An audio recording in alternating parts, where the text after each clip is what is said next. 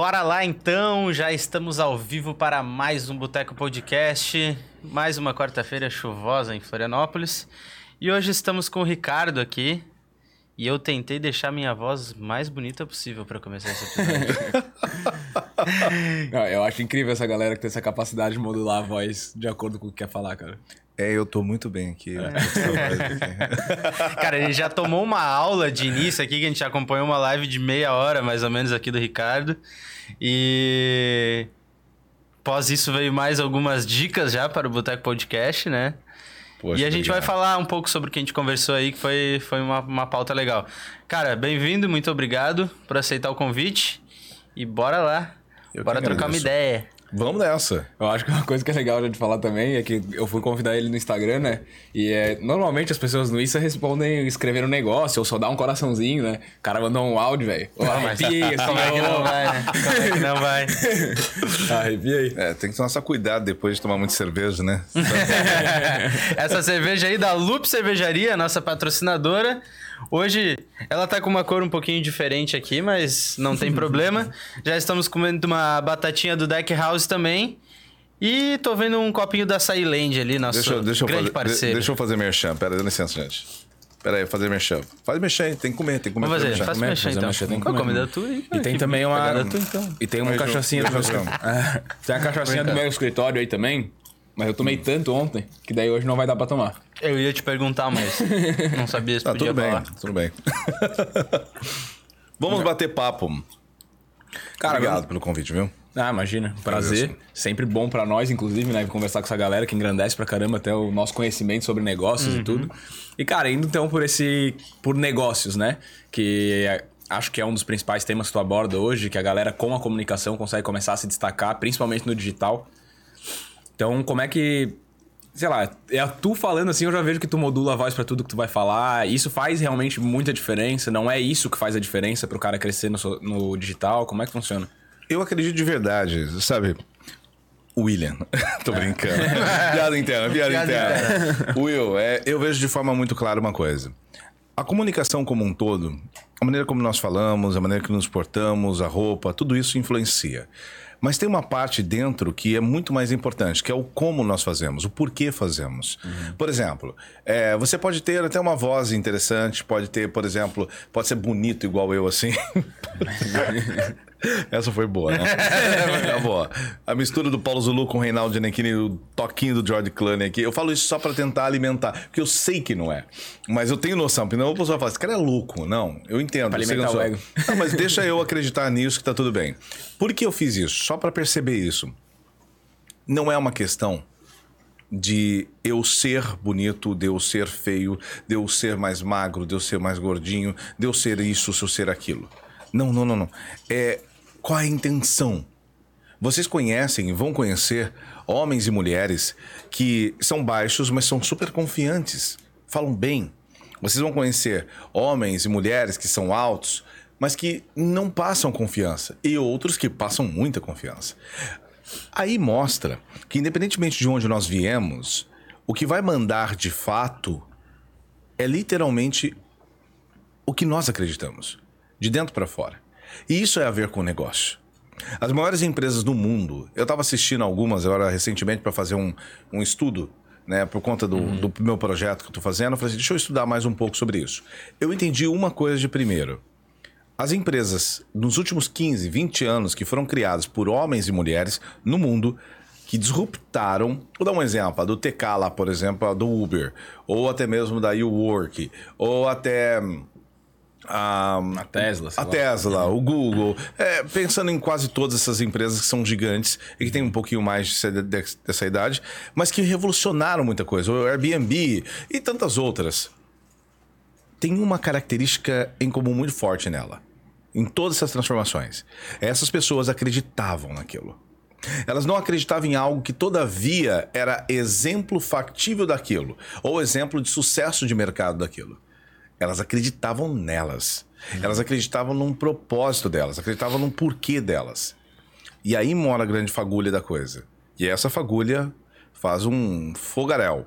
E por isso que eu queria chamar a atenção para isso. A comunicação, dentro do que você falou, sim, influencia o tom de voz, influencia a roupa que você veste, influencia vários aspectos. A sua altura, seu tipo, tudo. Só que de fato o que vai mandar é aquilo que você é, aquilo que você acredita. É isso que vai transformar qualquer coisa. Eu falei qualquer coisa. Seja no relacionamento pessoal, relacionamento profissional, o que manda é o que você realmente luta e acredita de fato. É a essência, sim. Total. Só não pode confundir uma coisa. Ah, um detalhe. Essas empresas que eu falei, todos foram rebeldes na criação. Todos foram rebeldes. Todos é, desafiaram esse status. Todos é, falaram, pô, vamos fazer um negócio que.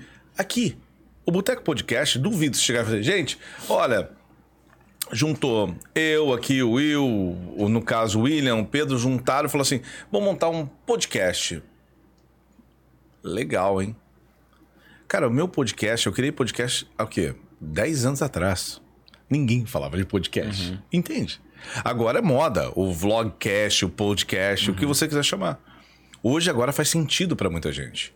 E detalhe, faz toda a diferença porque nós estamos acostumados a querer, por exemplo, nessa mídia, que a música tem que ter o que? 30 segundos? 60 segundos uma Sim. música hoje, porque tem que caber no TikTok. Se ela não fizer sucesso no TikTok ou em qualquer outra rede, não automaticamente faz. não é uma música que vai bombar. É o caso da Anitta, inclusive, né? Também. Teve a música da top. Não, é que a música dela virou top one do mundo porque viralizou no TikTok, né? Também, não, é que ela, ela, ela, ela é uma, uma, fora da curva porque ela trabalha em vários sentidos. Ah, sim, sim. Mas vou dar um exemplo. Como chama aquela agora, que é a música homenagem a você e ao Pedro que trabalha comigo? Acorda Acorda Pedrinho. Pedrinho do Jovem Dionísio. Poxa, os caras estão há muito tempo na área aí, cara. Não começaram agora, não. Sim. Uhum.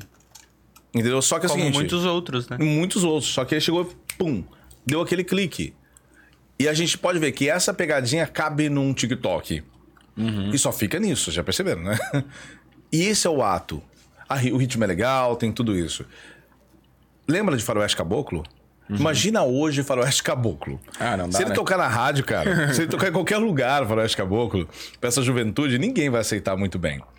Mas a gente lembra da música. Vocês lembram, né? Por exemplo, de, uhum. da letra, Sim. Eduardo e Mônica, as músicas, por exemplo, até dos Racionais, modas de viola. Cara, eu me lembro de várias modas de violas enormes. Uhum. De quase oito minutos. Por que, que isso diminuiu? E aí entra o ponto dessa, desse experimento dos rebeldes nessa ação. Quando vocês montaram aqui, é bem provável que quando vocês falaram que ia fazer um podcast, perguntaram por quê? Para quê? E quase alguns perguntaram, estava, quanto você vai ganhar com isso? Uhum. Porque não faz sentido. É hobby? É brincadeira? Vocês estão falando sério? Porque o nosso cérebro, nessa forma, tudo aquilo que não só é novo, mas tudo aquilo que é disruptivo, tudo aquilo que traz um novo nesse sentido, é muito difícil entrar no nosso cérebro. Sim. E é difícil apoiar. É muito difícil apoiar. E volto para finalizar essa parte. Hoje, se nós nos comunicarmos de forma mais assertiva e intencional, conseguindo deixar claro nossos objetivos, nossos porquês, vai ser muito mais fácil gerar essa ruptura. Mas vamos precisar ser rebeldes. Só não precisamos permanecer, porque todos esses rebeldes foram demitidos ou foram tirados do conselho pelo conselho uhum. ou simplesmente tipo, tiveram vários problemas e como por exemplo o cara do Uber por exemplo teve que sair literalmente da empresa uhum. o Steve Jobs o Steve teve que ser... então por quê porque a rebeldia ela vai até um determinado ponto apenas e ela é necessária para boom dar esse impacto. Uhum. E aqui eu vejo nesse sentido também, para tudo na vida, assim, de nos comunicarmos com um pouco mais de rebeldia, mas não permanecer nela. Uhum. Eu acho legal também que esses caras, tudo que eles fizeram, tu falou de propósito e tal, mas eu acho que eles tinham também meio que não encarava aquilo como trabalho. Que isso é uma coisa que eu sinto que a gente também não tem, assim. Ah, que nem tu falou, ah, isso aqui é hobby ou é trabalho? Ou é sério? Uhum. para mim é os dois. Tipo, Entendi. E, e eu tenho uma certa dificuldade, assim, porque para nós é extremamente prazeroso vir aqui trocar ideia e conhecer um monte de coisa, porque a gente aprende muito também, né? É, mas eu acho que teve uma virada de chave bem significativa nesse meio tempo, porque a gente começou extremamente por hobby, né? É, e aí a gente abriu os olhos vendo que podia virar um negócio. Sim. E a gente começou a enxergar de uma outra maneira. É. Né? Eu, Oportunidades. Posso falar uma coisa que veio na minha cabeça assim, para quem tá em casa assistindo, para quem estiver no carro, para quem estiver onde for escutando e assistindo o que a gente tá falando aqui, bem um baita do insight. Normalmente, quando nós falamos que começamos por hobby, ou estamos fazendo por hobby, é porque nós já enxergamos um business de alguma forma, já enxergamos que ali há negócio, só que a gente não está pronto para o fracasso. Para o fracasso até está, mas para a frustração não. O erro a gente pode deslocar para alguém. Ah, não foi porque estava chovendo, sei lá, para alguma coisa. O fracasso faz parte do processo do empreendedor. Agora, a frustração, ela é tua. Então a gente usa, cara, era hobby, velho. Tava fazendo pro hobby. Deu até onde tinha que dar. O que, que se tornou negócio? Quando se tornou negócio, quando a primeira fagulha realmente se transformou numa pequena chama, pelo menos. E aí o jogo falou: opa! Hum, interessante. Aí nós temos o Will, cara dos números, olhou para aquilo e falou: hum, isso aqui pode dar dinheiro. Entendeu? Aí o Pedro olhou para isso e falou: caramba, eu vou ficar rico com esse negócio. Não é verdade? E de repente, aí o William virou e falou assim: Eu tô dentro, que é o mais rico daqui, só pra deixar claro, tá, gente? É o mais rico, é o, o William, que tá ali do outro lado. E, e é, ele é mais rico, pronto. E ele falou: Poxa, hum, precisamos de um investidor, vamos chamar então o William. Até aí tá tudo certo. Tem, que é esse aí. Tem um outro que Tem, é esse aí. Então tá bom. Então tem esse o quarto sócio também. O que eu quero chegar é: as pessoas só vão investir tempo e energia se tiver alguma troca, alguma partida daquilo, A recompensa, né? uma recompensa. Algumas recompensas elas parecem ser emocionais, mas no final das contas precisamos dar, ou até podem ser emocionais, mas precisamos no final da conta que essa recompensa ela possa ser justificada e argumentada de forma racional. Resultado faz qualquer pessoa que parecia maluco ser um gênio. Se você ouviu Elon Musk falando, de fato, e esquecer quem ele é por um instante, Ele é um louco total. cara, você não dá moral pra ele. Na boa, você não dá moral. Mas quando ele vai lá e começa a mostrar os resultados e provou pra gente diversas coisas, agora é muito fácil. Uau, Elon Musk! Mas é difícil quando estamos. Eu todo tenho certeza, quem tá em casa pode ter qualquer ideia, pode estar trabalhando para alguém, para algum projeto, para si mesmo. É muito difícil nós mesmos acreditarmos muitas das vezes nisso. Porque o externo vem com uma pressão social muito grande para fazer com que não creiamos mais nisso. De alguma forma. É, e todas as ideias, eu acho que elas são loucas até deixarem de ser, né? Até, o Não, até só quando dá resultado mesmo. É, todo mundo vê que. Deu dinheiro? Cara, eu posso fazer a coisa mais idiota do mundo, velho. Vou dar um exemplo. O que você pensa sobre aquela mulher que falou assim que ia, então embalar, enlatar o seu pum, Ah, né? tá ligado. para vender. Você fala, cara, é uma beleza de uma, uma bela de uma idiotice. Tá bom, ela ganhou 200 mil. E aí? É Que é idiotice? idiota. Aí você quer o quê? Cara, como que eu faço esse negócio? Onde que eu entro? Entendeu? Esses são alguns dos fatores, algumas ações que o resultado nos geram esse tipo de coisa. É, para que entendam, gente, eu sou um analista comportamental. E esse analista, se- sendo analista comportamental, eu analiso o comportamento social de tudo. Dentro disso, é claro, eu também sou um estrategista em comunicação assertiva. O que, que é assertiva? É falar para as pessoas certas, do jeito certo, no momento certo. O que, que é ativa? Ativa é quando você dá um comando para as pessoas fazerem aquilo que você está propondo. Claro, sempre, e assim pretendo que seja, para o benefício de todos. Diante disso, quando você entende desse cenário, você vai entender sobre relacionamentos, você vai entender sobre desenvolvimento humano, você vai entender sobre vendas e negociações, você vai entender sobre apresentações e vai entender sobre networking. São esses cinco elementos que compõem a comunicação humana, na minha opinião. E só tem três coisas, três coisas só que travam a comunicação e a gente não percebe. Uma, medo da rejeição. Dois, medo de vender. E três, medo do sucesso. Esses três medos travam. É incrível. E eles vão viver com você para sempre. Só vai mudar de fase. E aí entra o grande ponto. O que isso tem a ver com as pessoas que estão assistindo agora? Olha que pergunta interessante, estava batendo esse papo. Tá. Eu olho para essa câmera, Aham. ok? Então, ó, você que está assistindo agora, você que está me ouvindo.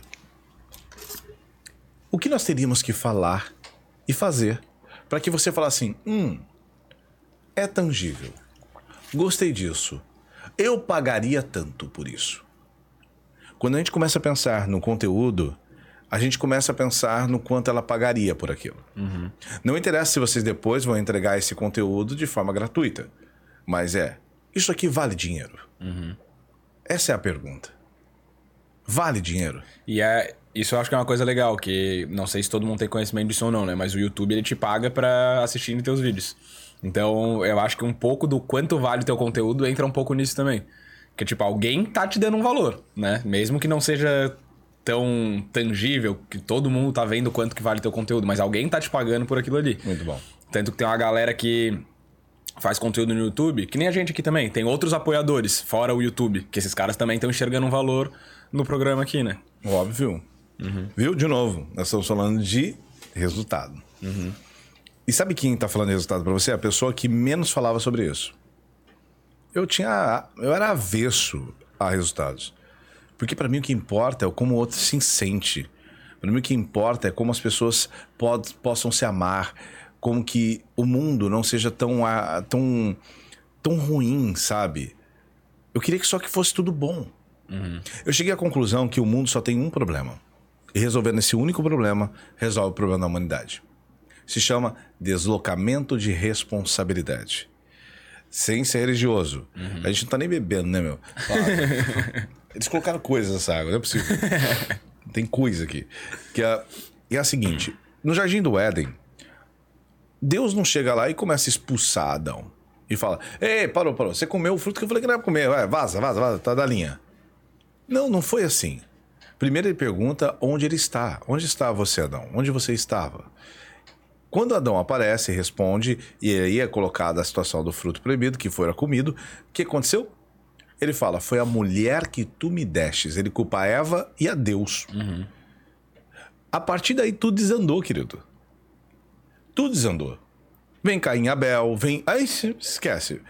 Hoje, o maior problema da humanidade e o resultado que nós temos em nossas vidas na comunicação assertiva está associado a não assumirmos nossas responsabilidades. E outro problema é quando pegamos a responsabilidade que é do outro e não nos pertence.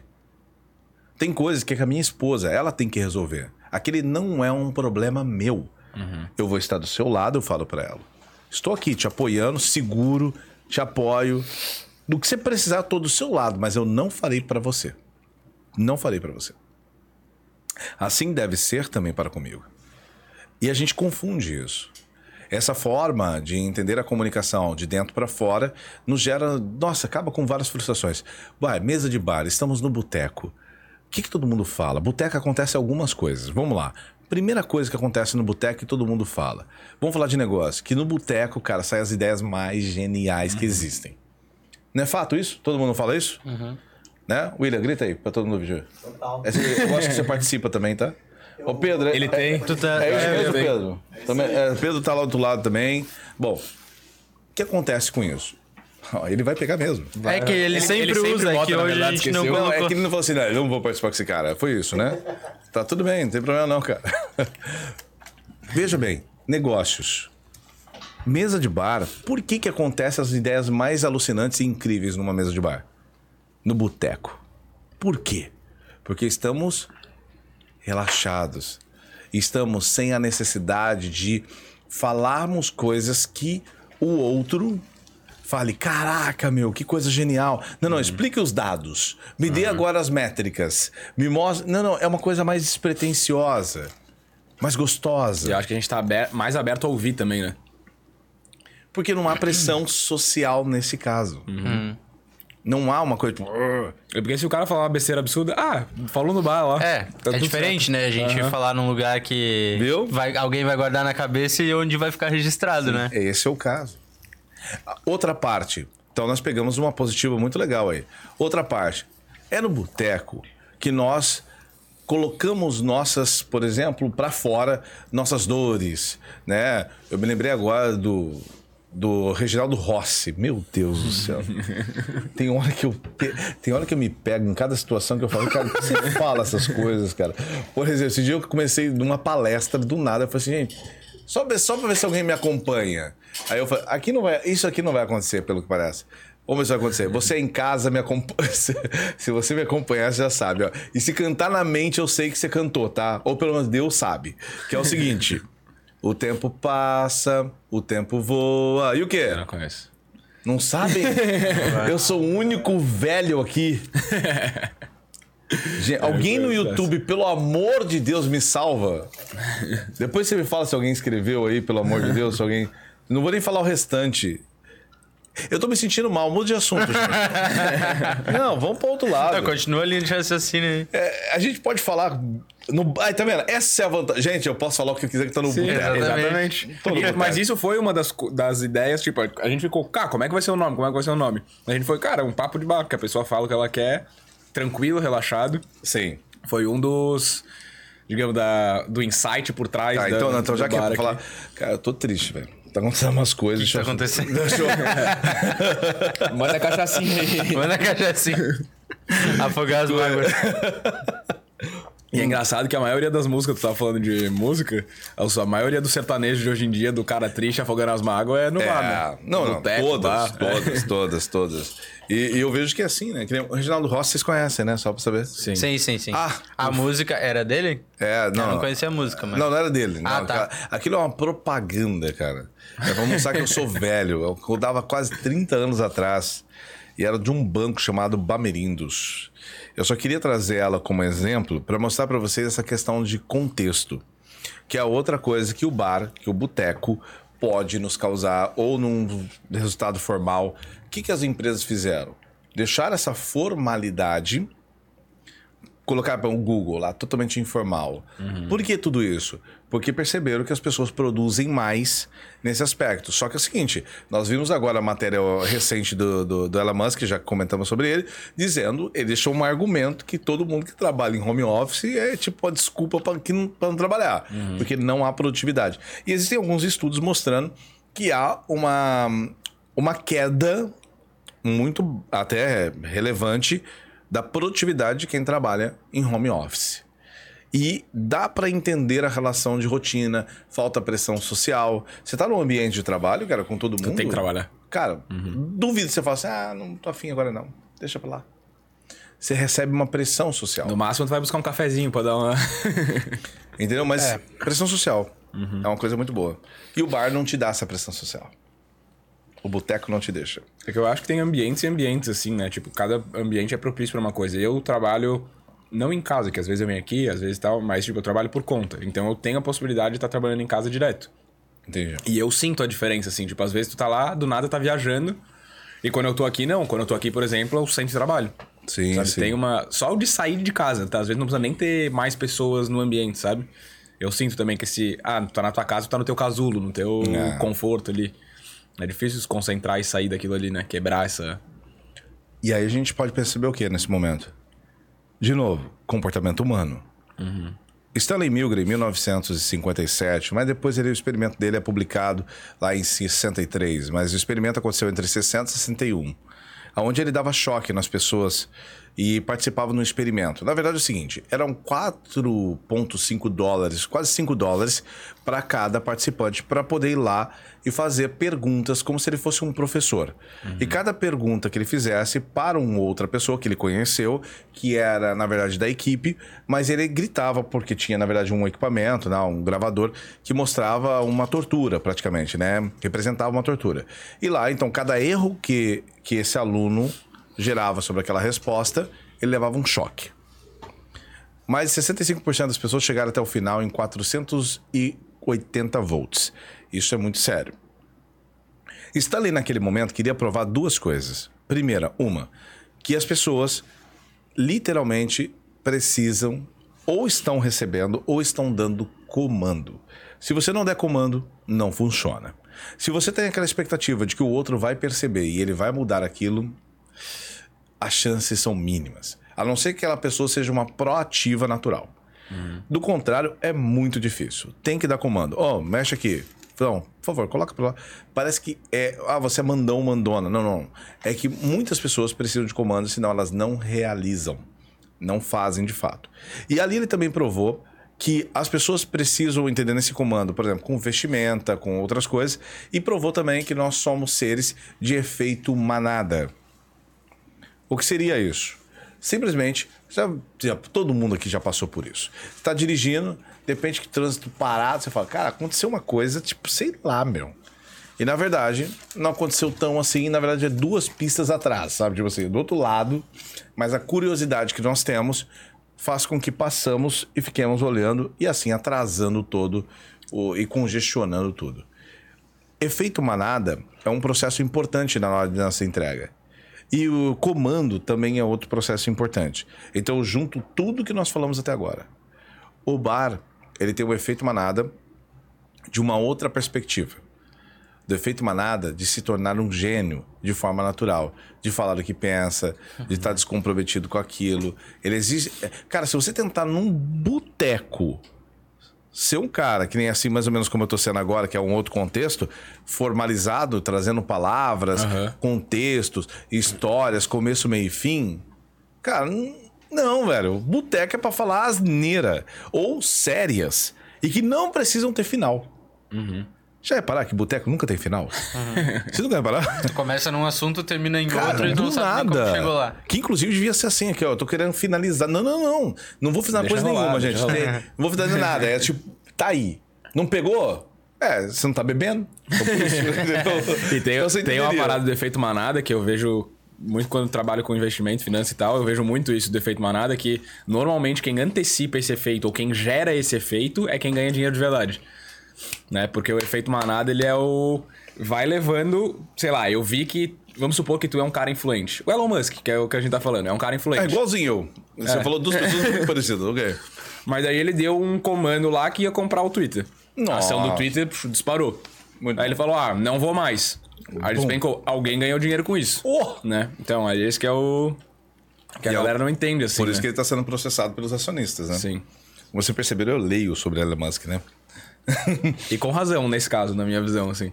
É, porque aquilo ali foi uma questão Manipulação de mercado. Foi, talvez. foi manipulação do mercado total. Só que por que, que ele pode fazer isso? Ó, entramos num assunto bom agora. Por que, que Elon Musk pode fazer isso e Obama não?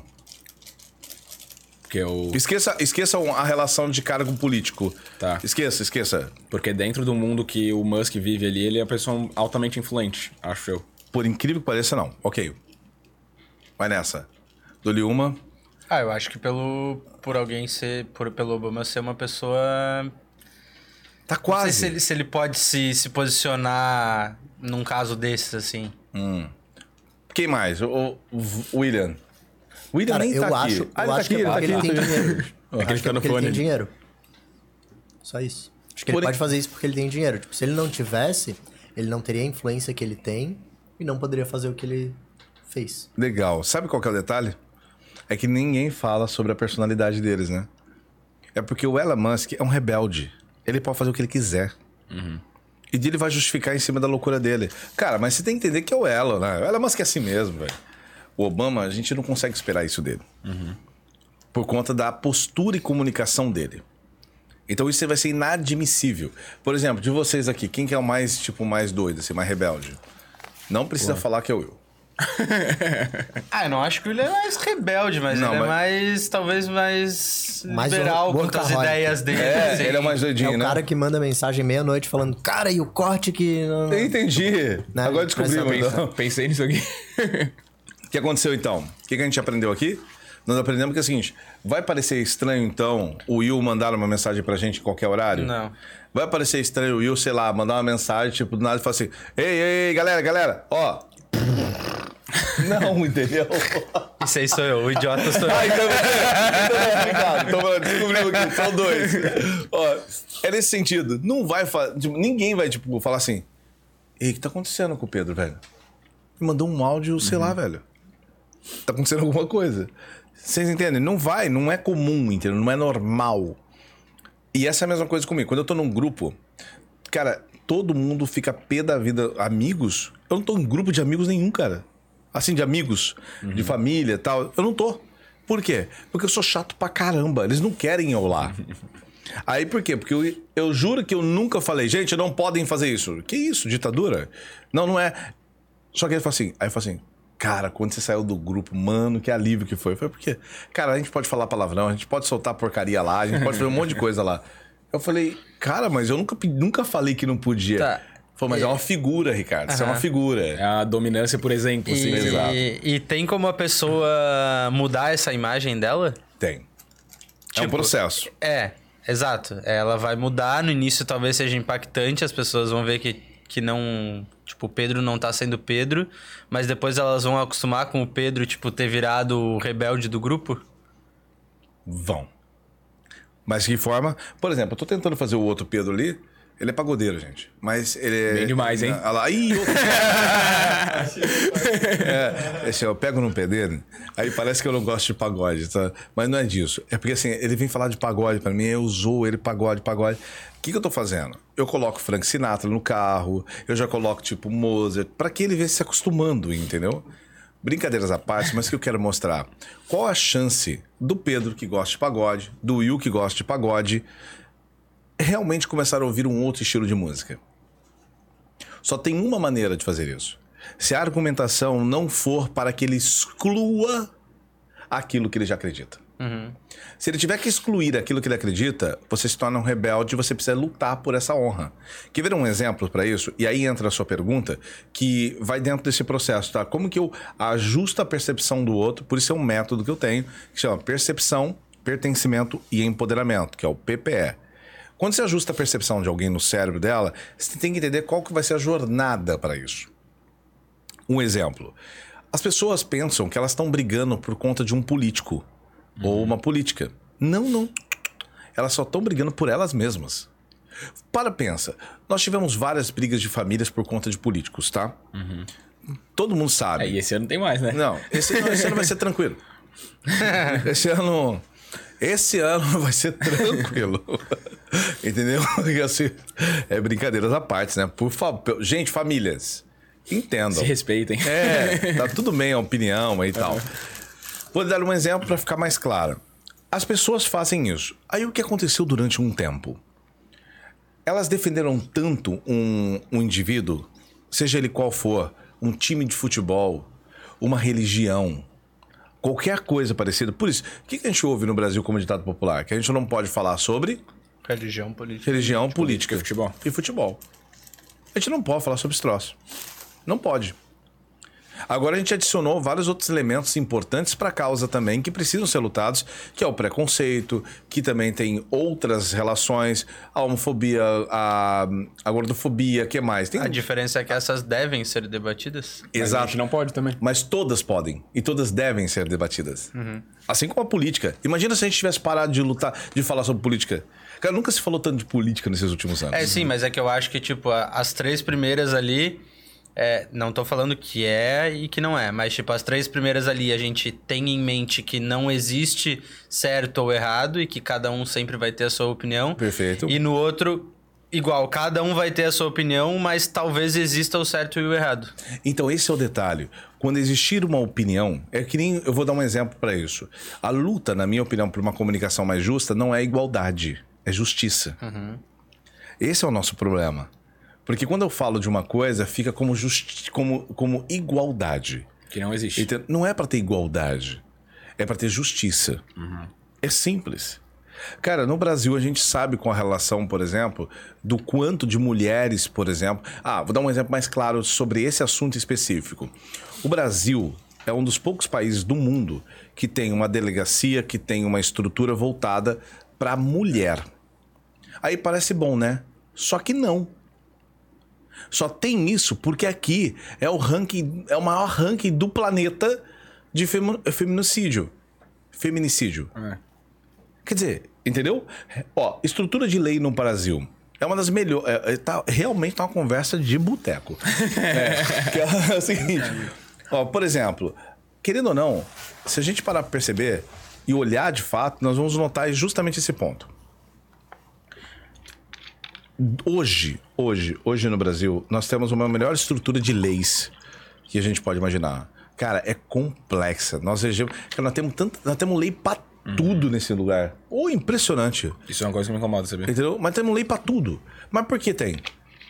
Porque é necessário, porque não há ética. É o famoso aquela plaquinha na grama, né? Se tem a plaquinha na grama é porque alguém já precisou. Exato. É. porque tem história. Então a gente precisa entender que algumas coisas que de fato parecem ser boas não são.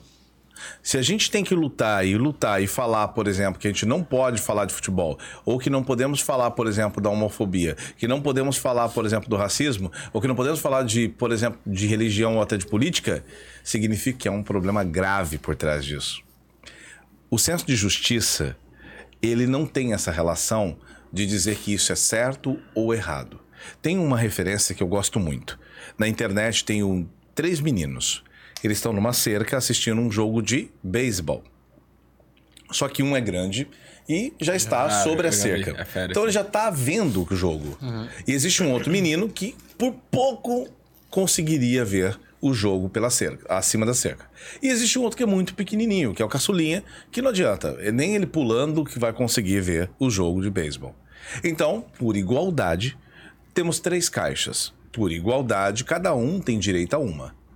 O que era muito alto que conseguia ver ficou mais alto ainda. O outro, que era baixo, mas faltava pouco, conseguiu ver. Mas o pequeno, com uma caixa só, não resolveu o problema.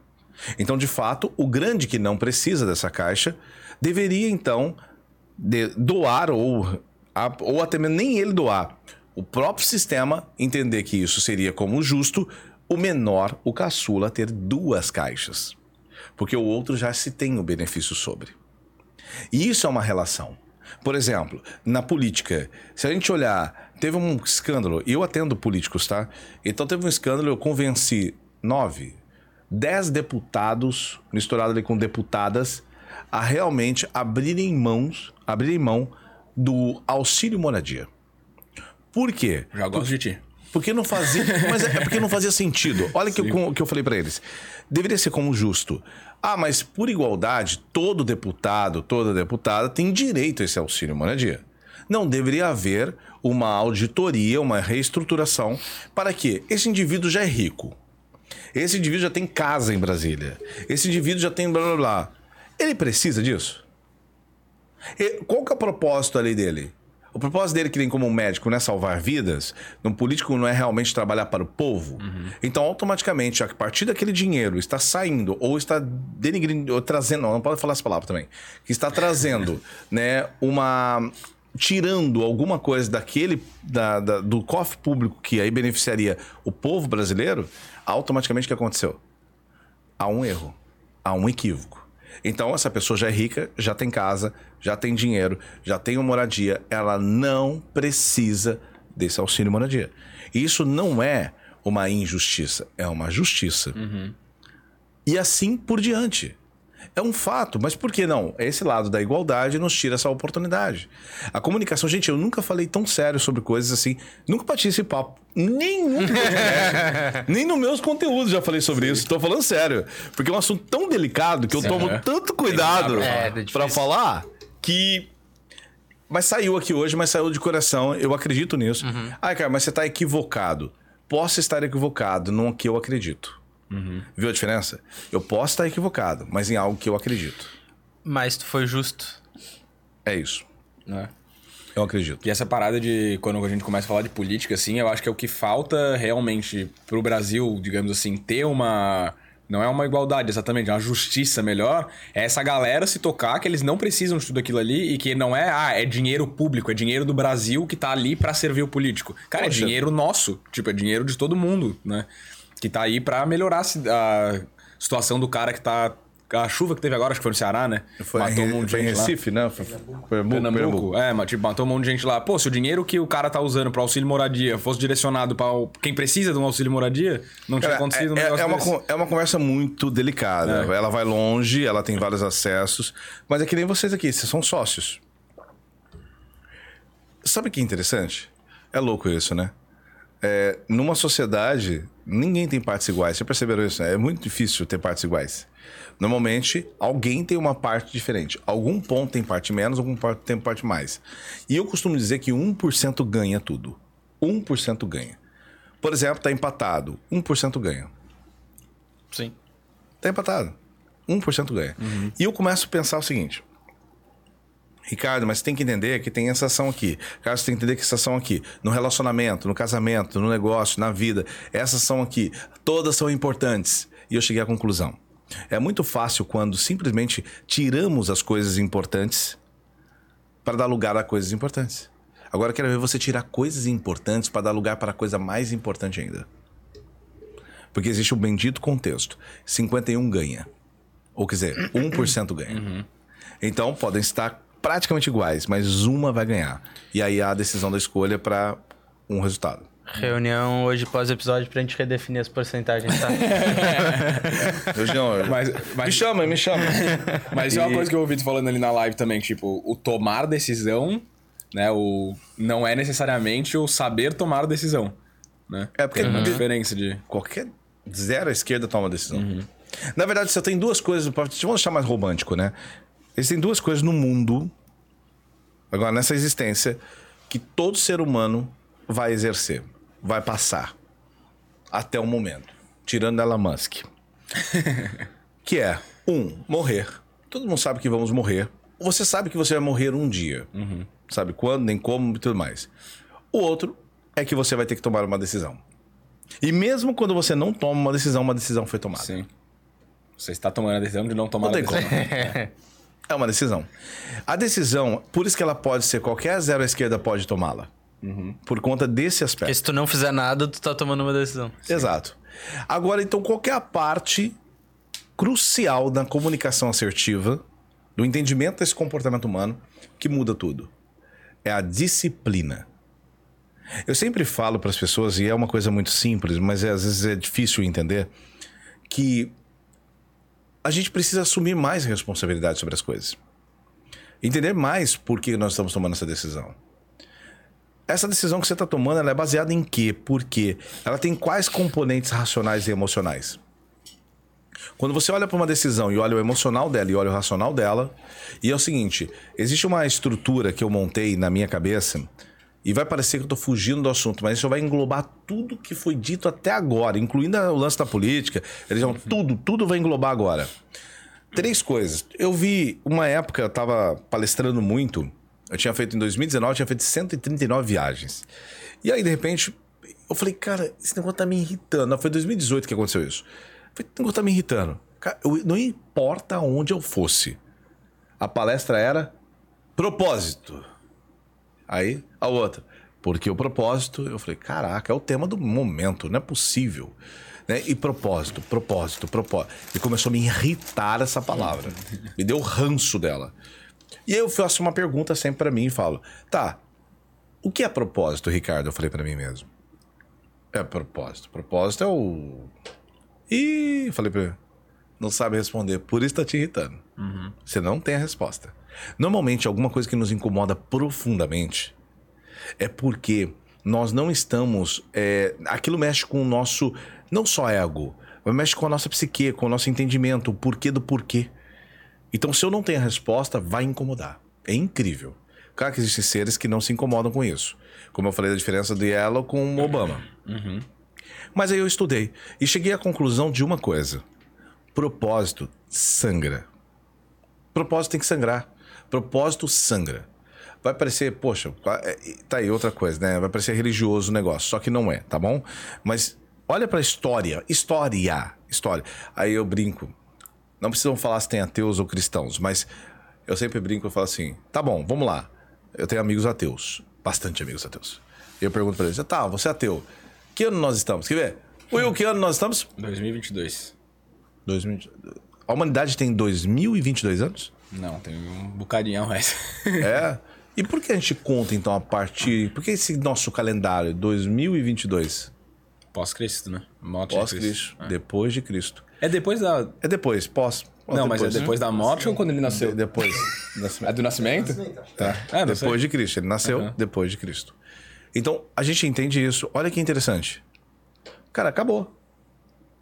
É refutável. Isso é fatídico. É, é real. Nós não podemos questionar isso. O que, que eu quero chegar? Existem argumentos que eles quebram. Você pode não querer mais acreditar, mas a história, de fato, ela é factível. Ela existe. Mesmo que você não acredite na história. No sentido de fato que ela ocorreu. Mas a história não há como.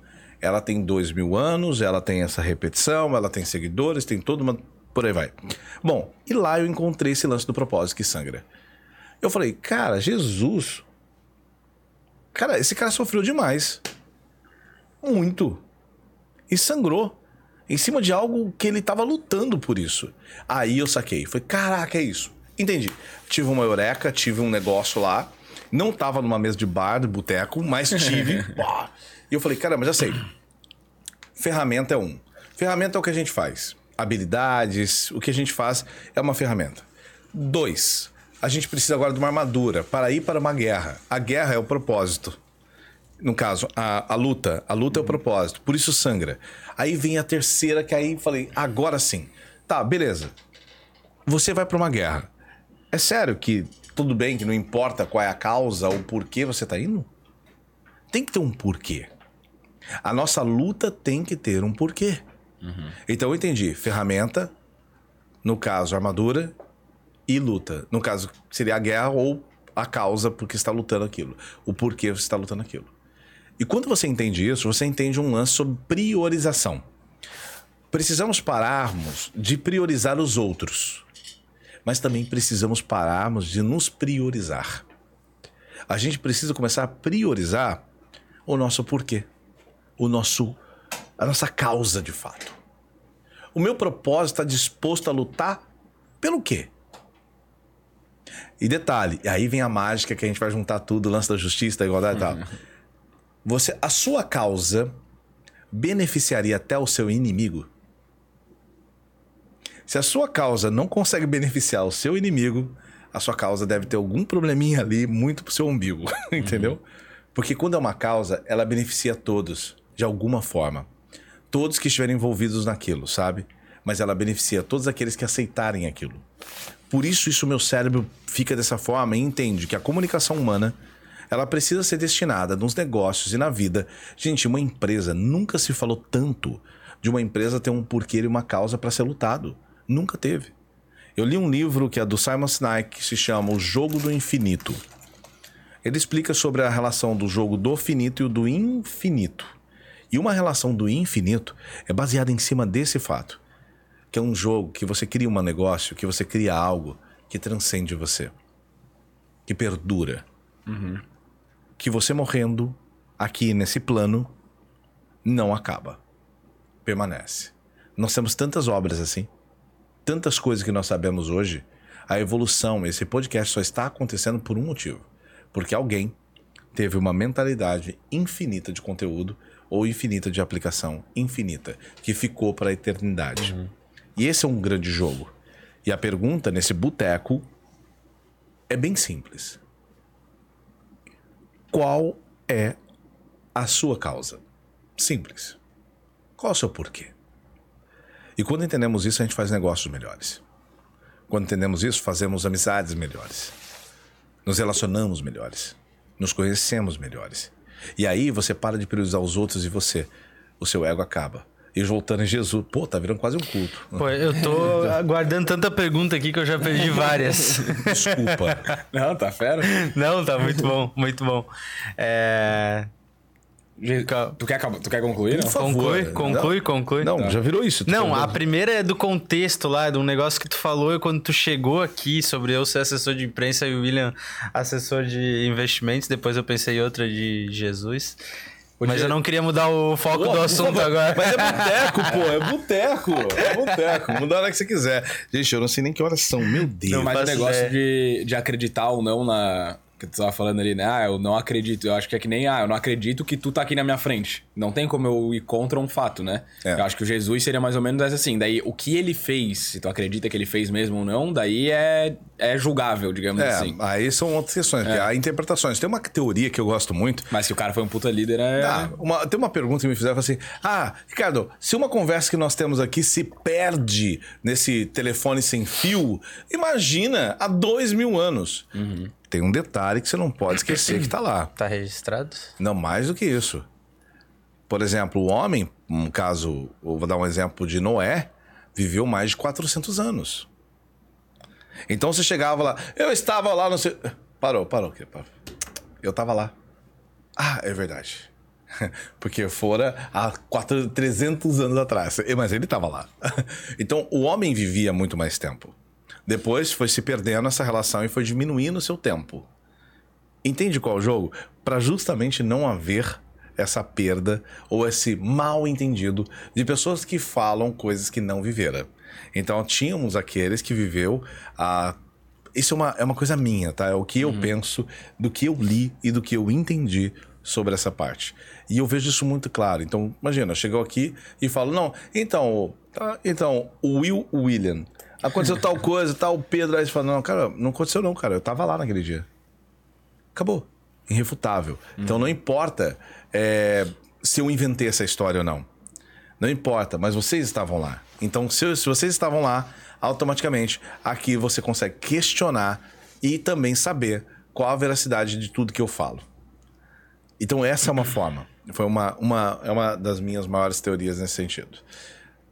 Por favor, pode- Nossos filhos vão ver isso aqui, tipo, vai estar É, então, isso tem registro. assim. é, isso, É. Mas isso eu acho legal, tipo, uma coisa que a internet traz que é bom é esse tipo de registro, que o que a gente falou aqui foi ao vivo, tá registrado, acabou. E uma coisa que eu acho que é negativo também é que traz. O cara que quer espalhar uma mentira fica muito fácil também, porque vamos supor, Sim. a tua, a tua audiência, influência e tal, é maior que a nossa hoje.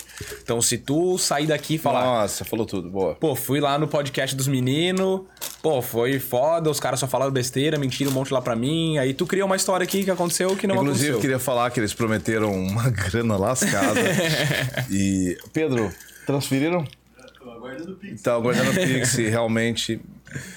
Então, daí a galera que te segue, que te acompanha, tem uma chance muito grande de acreditar, mesmo tendo outras testemunhas aqui que não tem a tua influência toda. Efeito Que bolha. vão falar que é mentira. Poxa, né? cara, muito bom isso, hein?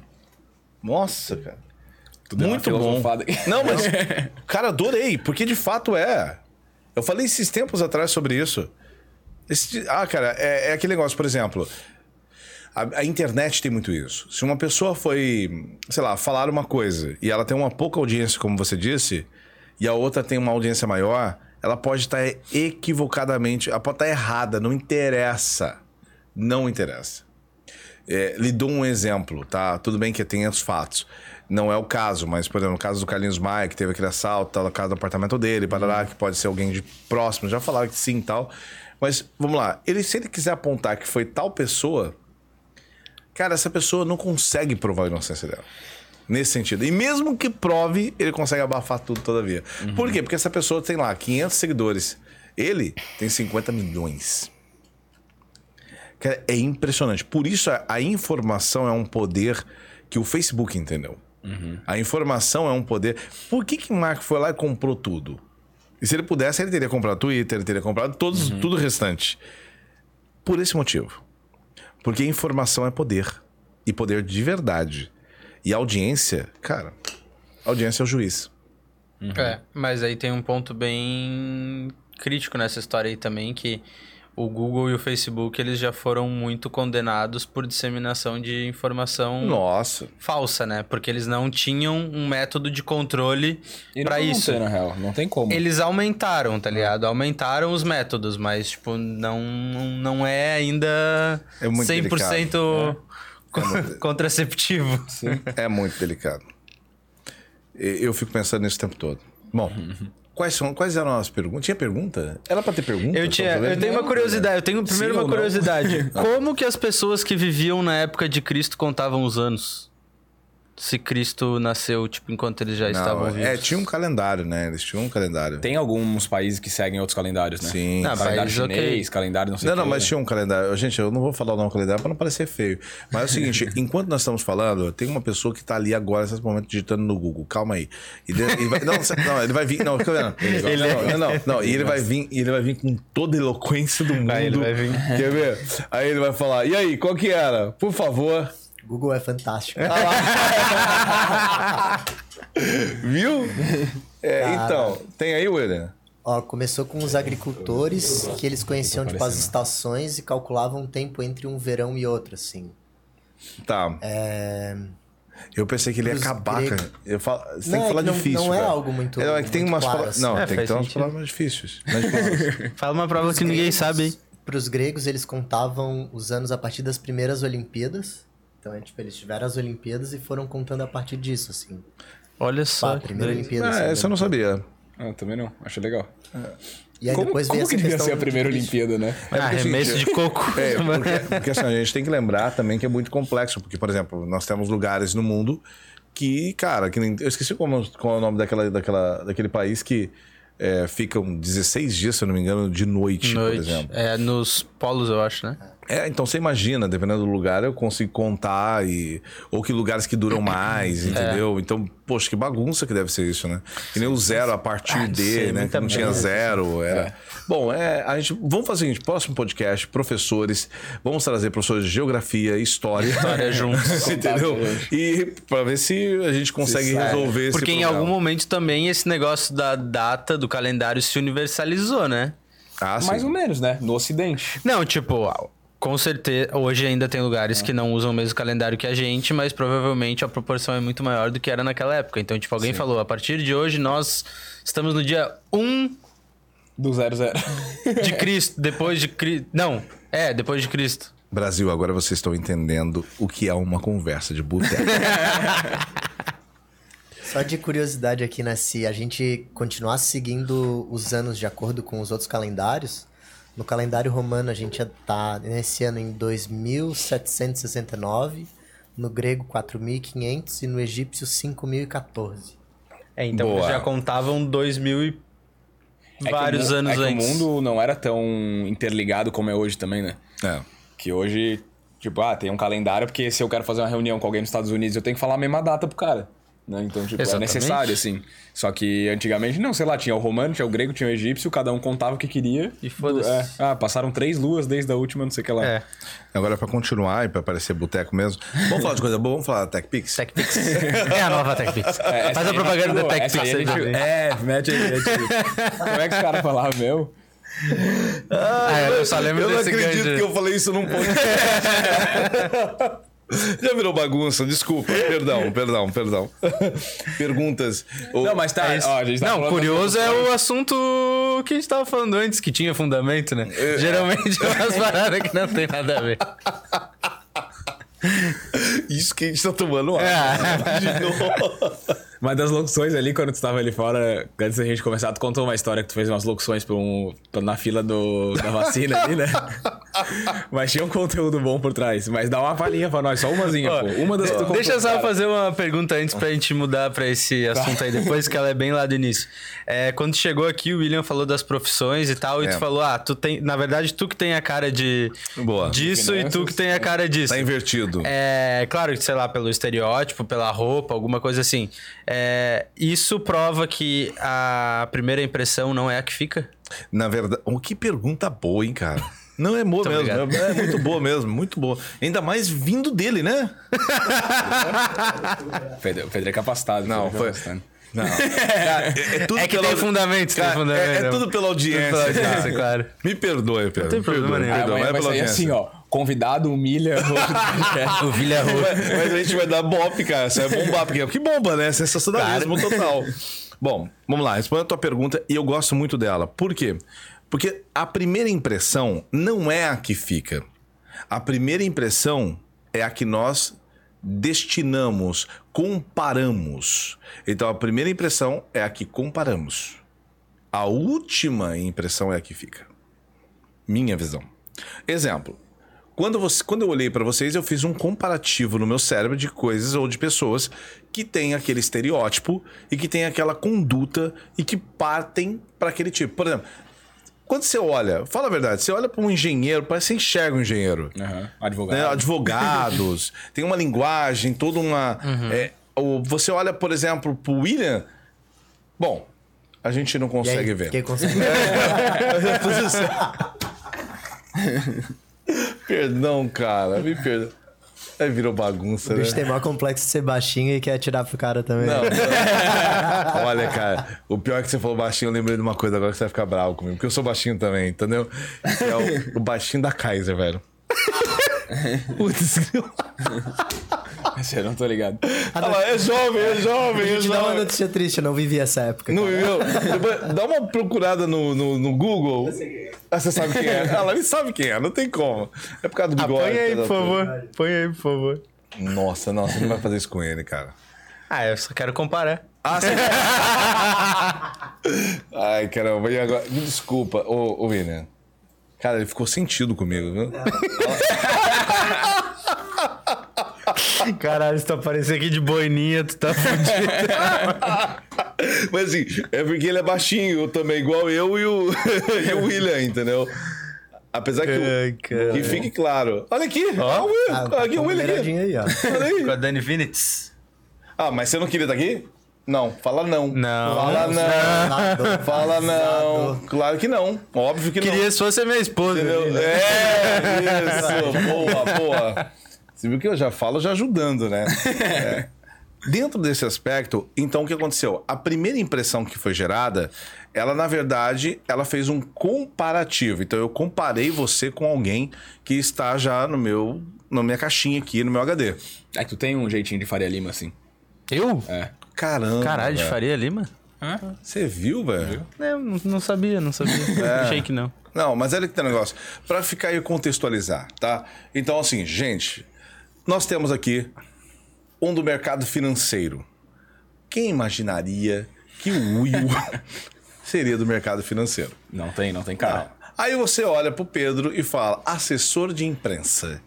Tipo, veja, eu olho pra você e vejo mais o perfil financeiro e ele mais o perfil assessor de imprensa. Por quê? Por causa da comunicação estrutural. Comunicação mais artística, ele tem essa coisa mais assim, lúdica.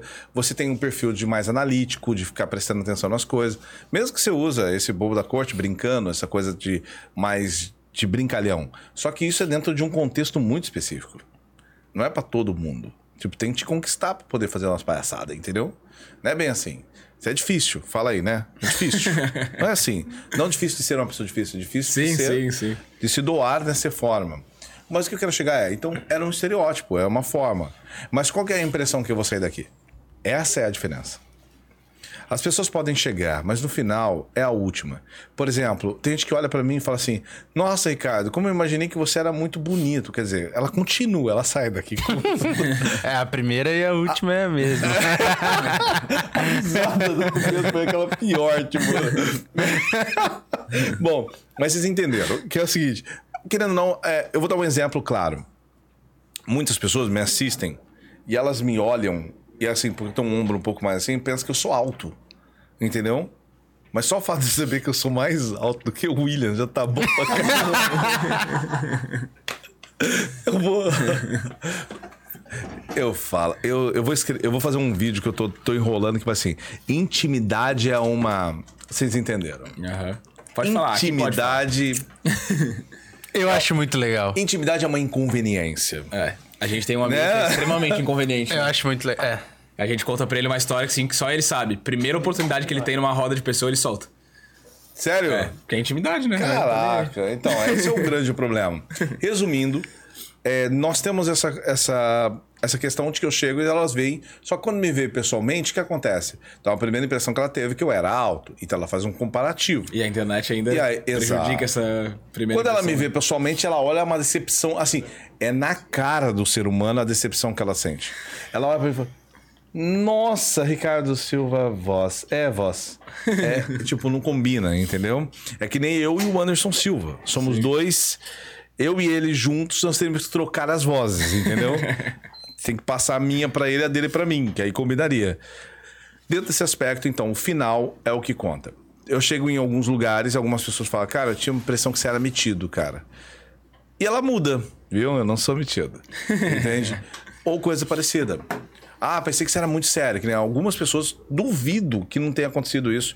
Chegava e assim: Nossa, Pedro, eu tinha uma impressão que você era muito sério. Cara, você é um cara muito brincalhão, muito divertido, desbocado e mais uma série de coisas. Entendeu? A minha primeira impressão tua foi que tu era mais sério. Viu? Aham. Eu sou super sério. Que, que, que Mas onde é que eu essa? quebrei essa tua? É, exato. Como assim? Como assim? Então, esses são alguns aspectos. Eu acredito que nós temos que aprender a nos comunicarmos dentro daquele bendito filho da mãe do contexto. Se você não comunicar dentro do contexto, eu não posso fazer que nem. A gente está num contexto que eu posso fazer brincadeira. Mas tem, por exemplo, eu tô num, numa entrevista muito séria, eu não posso fazer isso. Eu tenho dificuldade de. De, tipo, não ser do jeito que eu sou. em- Vamos supor, a gente tá aqui com uma entrevista super séria, não é esse clima descontraído que tá aqui. Sim. Eu não consigo segurar uma piada, tipo um negócio assim, sabe? Tipo, não dar uma risada. Como ele pode ser do mercado financeiro, gente? Não faz sentido. Ele veio pra quebrar paradigmas. É, é o objetivo, Nossa, cara. é, que bonito, hein? Palavra de efeito. Né? bem, né? A palavrinha de efeito. Pô! Mas assim, ó, olha que interessante. Não é que você não pode, ou que você não deve, ou que você não é. Nós somos todos, cara. Nós somos esse brincalhão, nós somos o sério, nós somos o, o dramático, nós somos o governante, nós somos aquele. Nós somos todos esses juntos. A diferença que nós precisamos de fato nos conscientizarmos é de que nós precisamos entender que aquele contexto nos permite e, nos, e que necessita que sejamos tal. O que, que é autenticidade? Autenticidade não é o que você veste, o que eu visto, o que a gente tem. Autenticidade não é minha voz, não é meu corte de cabelo, não tem nada a ver com isso. Autenticidade é, de verdade, os seus valores. Autenticidade está entranhado no seu caráter. Esse é um ponto importante. Se você eu vestir, por exemplo, um terno, ou se eu vestir, por exemplo, uma camiseta, se eu estou de tênis, se eu não estou, eu todavia continuo sendo o Ricardo com os meus valores e com o meu caráter daquela estrutura. O que acontece é um estereótipo para fazer o comparativo de qualquer tipo de, por exemplo, de aceitação, de relacionamento. É tipo, tu pode mudar o teu jeito de falar, mas a tua essência não. Não, ela não muda. Porque no final das contas, você é, pode comunicar em diversas personalidades. E faz todo sentido.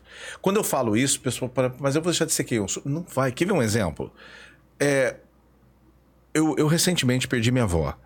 E eu nunca cheguei para minha avó e falei assim: Oi, vó, é, eu, eu te amo, vó. Nunca falei nesse tom com a minha avó. Nunca teve isso. Então era avó. Oi, vó. Era tudo aqui, nessa cavidade aqui, entendeu? Mais pra cá. É tudo nessa. é, quando você fala, você vai pegar um cachorro, você não chega lá, por exemplo, quem tem animais aqui? Todo mundo? Cachorrinho, Sim, gato e tal. é. Oi, né? Você tem o quê?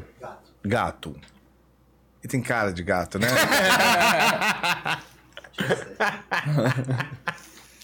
Aí ele vai falar, não, tem uma cabra. assim, vai saber, né?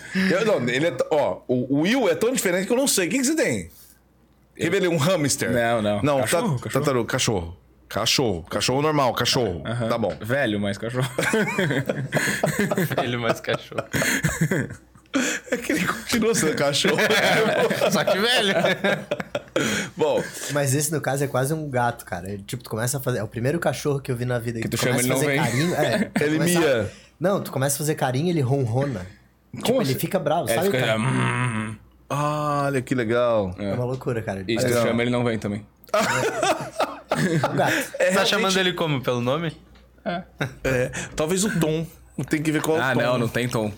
Pode chamar do jeito que quiser, que ele não vem no esporro, na querida. Ele te olha assim. Você tem certeza que é um cachorro, cara? Acho que sim. Eu falei que era diferente. Eu falei, eu não Falei que falei. ele era diferente. Cara, não pode ser. Alguém já viu o cachorro? Vocês já viram? Já. Ele é meu cunhado, né? Ah, é? Já viram o cachorro? Já... cachorro? O cachorro? Não, Sim. o cachorro dele, cara. Isso? Não, porque você apontou pra esse cachorro. não, cara, a gente tem que interpretar as coisas bem, porque pode sair mal aqui, entendeu? Aí tem aqui um cara que é de comunicação vendo uma situação dessa, eu não posso deixar passar batido, entendeu? amor de Deus, né? E não quero criar nenhuma intriga aqui também, entendeu?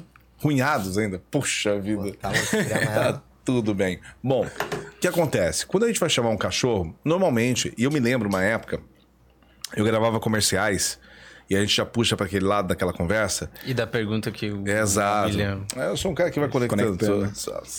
Aí, ó, e aí você pega. e Eu tinha um comercial para gravar.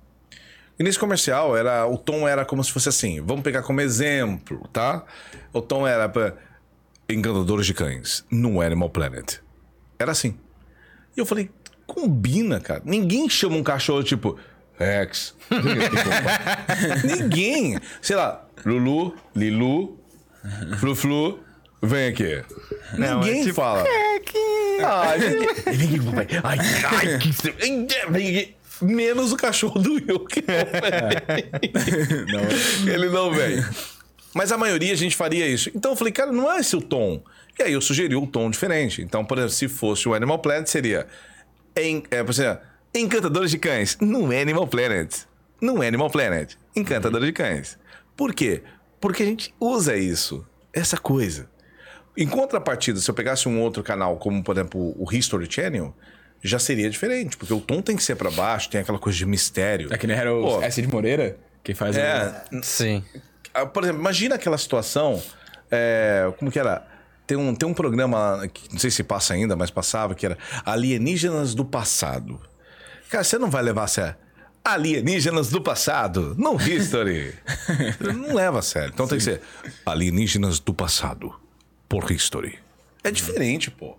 Entendeu? Então, entender esse contexto para levar a comunicação, interpretar e trazer o tom correto, realmente referencia. Então, nesse momento que eu falo com a minha avó, que você fala com seus animais, que você fala com certos amigos, que você fala com pessoas que você não conhece, que pessoas que têm algum tipo de influência, chefia, você muda o tom. Não só o tom, você muda até a persona dessa comunicação. Muito. Então, nós temos linguagem. de personas. A diferença é que nós precisamos entender, não que nós somos assim, ah, eu me falo desse jeito e vou falar assim pra sempre. Cara, imagina eu falando com a minha filha: Filha, agora é hora de você dormir. Amor, eu te amo. agora estou indo tomar banho. Agora estou com fome. Irei comer. Ah, pelo amor de Deus, gente. Não vai rolar, né? Parece maluco. Exato. Então tem que ter a variação. Tem gente que fala, cara, você fala assim o tempo todo, no tom grave? Não. Porque eu vou falar dentro daquele contexto qual eu estou inserido. E vou variar. Por que vai variar? Porque há uma emoção. Qual o segredo da comunicação de prender as pessoas dentro daquela comunicação? Muito simples. Quando há uma coisa chamada cenas. Se você lembrar de uma cena, você não consegue contar ela numa linha, sabe, assim, tipo, fixa. Você não consegue. Ela não fica monotom. Por isso que não suportamos pessoas de monotom. É difícil ouvir. Seja uma pessoa que fala o tempo todo assim e não para. Por exemplo, estava muito feliz. Não, agora estou muito triste. Ah, continuo triste pra caramba. A vida é assim, né? Fazer o quê? Agora estou, quero falar sério com você. Vamos falar sério? Tem uma, uma proposta, hein? Quer dizer, se ela tem um monotom, seja na risada ou aquele monotom mais conhecido, que é aquele melancólico, que é eu queria dizer que eu estou gostando muito deste É o tom do jogador de futebol, né? No Podcast. Ganhamos mais três não, pontos. Não, não. Tem- é que ali tem ainda. Tem o visto da linguagem, tem o silabado e ainda o tempo de raciocínio chamado tela azul. Ou do- se você quiser. Que aí você vai lá. Pergunta pro jogador aqui. Vai lá, jogador. Pergunta qualquer coisa. E aí, Ricardo, tudo bom? Como é que foi o jogo de hoje? O que que vocês estão pensando para a próxima partida? Como é que estão se preparando aí? Bom, é, o jogo foi bom. A gente. É, tela azul agora.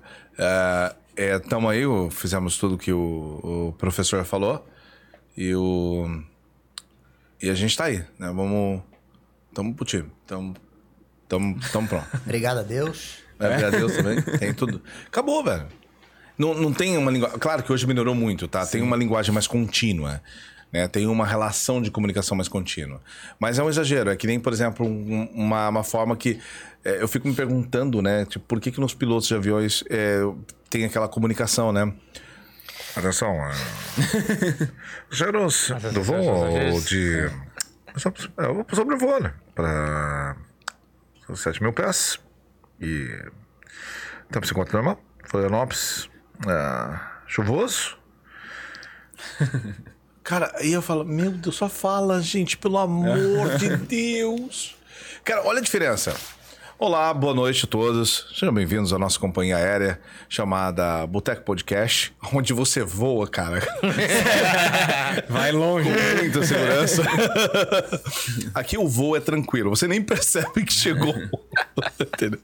E aí, de repente, olha, aqui a temperatura é essa, você encontra cervejas. é, cervejas. Lupe. Cervejas. Nada de publicidade, né? Nada de. Alguém fez merchan? Não, a gente só comprou. Tá bom. e nesse sentido, a gente precisa compreender que a gente tem um vício de linguagem que nos abarca e que nós temos o efeito manada dentro do inconsciente coletivo. É, Jung, que é quem eu gosto muito de acompanhar, mostra isso de forma clara. Nós somos muito nessa relação do efeito, desse efeito manada, mas mostrando esse inconsciente coletivo. Fazemos coisas que nem sabemos e o porquê estamos fazendo. Falamos coisas que nem entendemos. Usamos palavras que nem entendemos o significado dela. Olha que loucura, cara. Ah, mas sempre foi dito assim. Sempre foi falado assim. Que nem agora não se lava arroz. Como assim não se lava arroz? Não se lava mais É arroz? que não se lava arroz, sabe? Não pode lavar arroz. Você não sabia disso? Não. É que eu não faço arroz. Então. Por exemplo, é, existem várias formas. Já falaram, não se pode lavar o frango, por exemplo. Quando você lava o frango, você contamina toda a sua cozinha, o que gera diversas doenças. Olha que louco! Quer dizer, mas o que a gente aprendeu, cara? A gente aprendeu tanta coisa. A gente aprendeu, por exemplo, sabe qual? Ovo, não podia comer ovo. Não podia comer ovo. Quer ver uma coisa que é legal? Vocês vão lembrar disso. Cada é Na minha- Você aqui. lembra que a gente tinha uma borracha? Vocês são muito jovens. Mas os velhos aqui vai lembrar comigo. Você tinha uma borracha que um lado era sei, azul Sim. Pagava e o outro, o outro era vermelha. Vermelho. Só que aquele, aquele azul nunca foi para apagar caneta esferográfica. Mas alguém inventou isso aí. Eu não sei quem que inventou, mas todo mundo entendeu no planeta. Sabe pra que que era aquela parte? É pra apagar lápis em cartolina, cara. Vocês entenderam? Olha como não faz sentido. Sim, nenhum. Por quê? Porque a gente entendeu que aquilo é pra apagar. E você reparou que nunca apagou caneta bem? Não. O máximo se for lava Você o papel. rasgava E eu Não, nunca Pavel. paguei lápis em cartolina com aquilo lá também. Então, cara, é isso que eu tô te falando. Em cartolina não sai o lápis, sabe? O, a- o grafite não sai na cartolina. Fica marcado. Quando você faz com a parte azul, você consegue tirar. E aí? Quem que foi que embutiu isso no nosso cérebro? Era porque também na minha época a gente tinha. A gente fazia aqueles. Era, eu tô tentando lembrar que, qual que era o nome, mas você fazia as cópias das folhas que nós íamos escrever e tal. Fazia com uma. Como chama? Ah, é, mimeógrafo. ah, mimi- não, é mimeógrafo aquilo? É. Cara, aquilo era um álcool. Cara, imagina aquilo. O mundo de hoje. Todas as escolas públicas estariam fechadas nesse exato momento. Estaria tendo um, um boicote, porque crianças chapadas. Cheirando álcool de cheirando álcool dos mimeógrafos. Ou aquilo ali era um pecado, né? Mas tá tudo certo. Resumindo, a gente tem que entender da onde vêm as coisas, porque vem, por isso precisamos começar a questionar mais dentro da comunicação. A gente não questiona. Eu acho que isso é uma das paradas de, de conteúdo de internet, assim. Eu acho que é a, a coisa que tá mais deixando as pessoas burras, na verdade. Que é tu pega um influencer qualquer aí, que mais que tem bastante seguidor, tá aí todo mundo atrás que o cara fala, aí tu vê que a informação que o cara falou, tipo, ele tirou de lugar nenhum, falou uma besteira que não tem contexto, não tem estudo, digamos assim. Aí tu pega. A gente entrevistou um professor esses dias aí. O cara veio, tudo que ele falou embasado cientificamente, não sei quantos estudos. Aí tu vê, daí que foi o que ele falou. Ele, tu vê um Zé Ruela falando que tu não precisa dormir. Tipo, era um cara que era neurocientista. Ele fala, cara, dormir é uma das coisas mais puto importantes. com o cara, puto com os caras, tá ligado? Cara, e, e detalhe, depois que eu li o- um livro também falando sobre isso, mostrou, cara, não adianta, tem que dormir sim. E existe uma relação do cérebro, ele precisa dormir. A relação da noite, a relação de vários aspectos. É, olha que loucura isso, né, cara? Como eu sou um cara noturno, aí você, você vai aprender. Se vocês tiveram uma aula com esse professor, vocês viram que não existe uma pessoa noturna. Sim. Entendeu? não existe uma Ele pessoa falou que é ou noturna. matutino ou vespertino. Exato, é, simples assim. É, por isso que os morcegos eram dados como criaturas noturnas. Entendeu? Fala qual outro animal era noturno. Eram poucos animais É noturnos. rato, acho que ele falou, né? É, são poucos animais que são noturnos. Então, só para chegar a esse ponto, É, sabe? é, é, então, existem poucos animais noturnos. Eu falei poucos. O restante, e aí todos aqueles que nós nos identificamos de alguma forma, é, é tudo isso mesmo. É o, o vespertino e o matutino. Uhum, Acabou. Não tem outro. E aí a gente vai aprendendo de acordo com isso, né? Sim. Então, daí se espalhou essa fake news na internet Acabou. de que quem tem que enriquecer não, não pode dormir, tem que dormir às duas da manhã. Trabalha enquanto cinco. eles dormem. Exato. Tá vendo? Essa É- galera que tu gosta aí. São... São linguagens, né? Ah, se acordar às 5 da manhã, tô bem, entendeu? Aí eu vi um dia um post e falava assim: Ah, pergunta pro meu avô que acordava quatro e meia pra acordar a cana, nunca deu certo, entendeu? Poxa, olha que loucura. Por quê? Porque se acordava cedo. Mas ninguém tá falando que acordar cedo é o que dá o resultado. Não é disso. É entender que é um processo. Tá se disciplinando É, ali. mas a gente É falou sobre isso, a questão dos horários, assim. É, o 4 e meia, ele não é tão absurdo tu acordar esse horário. Porque antigamente as pessoas iam dormir quando ficava noite. Então era, sei lá, tipo, Oito Seis, horas. sete horas. Sete seis, horas. meia, né? sete horas. Dormiam, que horas ele ia acordar? É óbvio. 5 da manhã. Óbvio, porque é aquele Seis cálculo das 8 horas. Exato. Que, e que, inclusive, recentemente virou mito. Parem essa bobagem de 8 horas, isso é mito. Cada um tem um. tem um- uma estrutura é, de horário, né? Que o corpo vai se, se restabelecer e por aí vai, blá, blá, blá. Cara, é muito disso. Eu acredito muito nesse lado de questionar. Eu, por exemplo, cara, tudo que foi dito aqui, questione. Duvide. Entendeu? Eu acho que é um questionar consciente, assim, também. Não é o cara ser não, negado. Não, não, né? não, não, não, não é- Quer ver, ó. Quer ver, quer me deixar bravo? Isso me deixa irritado. É a pessoa falar assim, eu chego pra você e falo assim... Will, eu vou te dar um feedback. Não gostei daquilo que você falou. Tipo, não, não gostei daquele projeto. Cara, dá um feedback. Não foi legal. Aí você manda a contrapartida. Tá, mas o que, que você não gostou? Não sei, só não gostei. Cara, eu fico, eu fico indignado com esse tipo Que é de a coisa. crítica pela crítica, assim, né? Por quê? Porque se é um feedback de verdade, agora eu falo, cara, eu vou te falar uma coisa, olha, por isso que o alinhamento explicativo, vou te falar uma coisa, todavia não consegui identificar e nem tô, não consigo te trazer uma resposta, por isso eu só tô falando para tirar aqui e quem sabe juntos cheguemos a uma conclusão. É um outro aspecto. Agora, a pessoa chega para falar a verdade, como se, tipo assim, deixa eu te explicar, o que você fez está errado. Aí você pergunta, qual o jeito certo? Não sei. Cara, fica muito difícil se portar dessa situação. Então eu tenho uma teoria, eu tenho uma teoria, não, tenho uma prática com teoria, mas é uma prática que eu exerço, que é o seguinte: vou dar um feedback, por exemplo, pro William, sobre o bigode dele. Entendeu? Porra, acabei de fazer ontem o bigode. Porra, Já vai ter que tirar. vai tá sem feitinho, cara, na régua. bicho. tá na régua. É, e eu vou chegar para vou dar um feedback para ele, falar alguma coisa para ele. Cara, eu não entendo sobre aquilo, eu fico quieto, cara. Eu não falo. Ah, então você vai ter que guardar o que você tem aí e tal. Não, cara, é verdade absoluta, porém com estratégia. Verdade absoluta que você fala, verdade nua e crua é ego. É ego.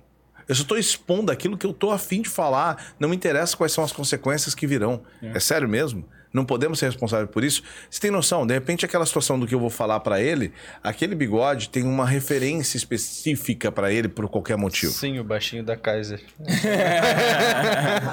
Cara, eu a- te lasquei, cara. Meu apelido vai ser Kaiser agora. Caramba. Não, tem que ser baixinho da casa, senão não rima. Cara, não, não vai pegar. Tem que Baixinho da Lupe, vai. Baixinho da Lupe. Baixinho da Lupe. Boa! Garoto propaganda Lula. Boa! Gostei disso, gostei disso. E esse é um lado, sabe? Que a gente precisa olhar. Essas são algumas coisas. Se a gente não começar a perceber que o que nós falamos tem que ter um porquê, o que nós falamos tem uma, uma, um motivo, razão, circunstância, e nós temos, temos o direito de exercer nossa opinião, mas que você traga essa opinião baseada em alguma coisa, pelo menos. Pode ser uma teoria da sua cabeça, mas que seja uma teoria, mas factível, que você acredita naquilo pelo menos. Não factível, mas que você acredita pelo menos. Qual a próxima pergunta pra gente? Gente Não, no é, céu. tu, perguntou- tu falou da dublagem lá, aquela história que tu contou da fila Ah, ali. isso, pô. isso, isso, isso. Que daí, a- essa, essa história contextualiza todo esse papo sobre comunicação que a gente tá... Poxa, é verdade. Cara, assim, ó, pra você ver o quanto a gente tem que pensar de forma clara que não interessa o que você fala Desculpa. se você não entende quem é seu público. Sim. Ou qual é aquele bendito contexto. A piada pode ser incrível, mas se ela tá no contexto errado, querido, não cabe. Se a piada ou se aquele assunto sério tá no contexto errado, pode ser a coisa mais científica, mais incrível que não vai fazer Tem sentido. um cara que fala muito disso que eu gosto, que vou no show, inclusive, amanhã, do Léo Lins. É um humorista bem polêmico, né? Conheço ele, é. polêmico a beça. Isso. Só que ele fala uma coisa que eu acho que é bem legal, que ele sempre fala. Ele fala assim, é, perguntaram pra ele, né? Piada tem limite? Ele falou, não tem limite, tem contexto. Legal, boa, respo que- boa é. resposta. Ele, ele trabalha com finanças mesmo, né? Não, ele é um guri bom. ele é um guri bom, ele é um guri bom. Entendi. E assim, ó, entre nós aqui, só pra. Conversa de boteco, né? Boteco, boteco. Só pra saber, O pai é bom nas finanças. é bom? Não, mas eu quero perguntar agora do outro. o baixinho da Lupe é. É também bom, assim? Ele faz o que ele faz mesmo? Faz. Faz? Faz. Eu tô falando do baixinho brabo. da Lupe. sim, sim. Faz amor como ninguém.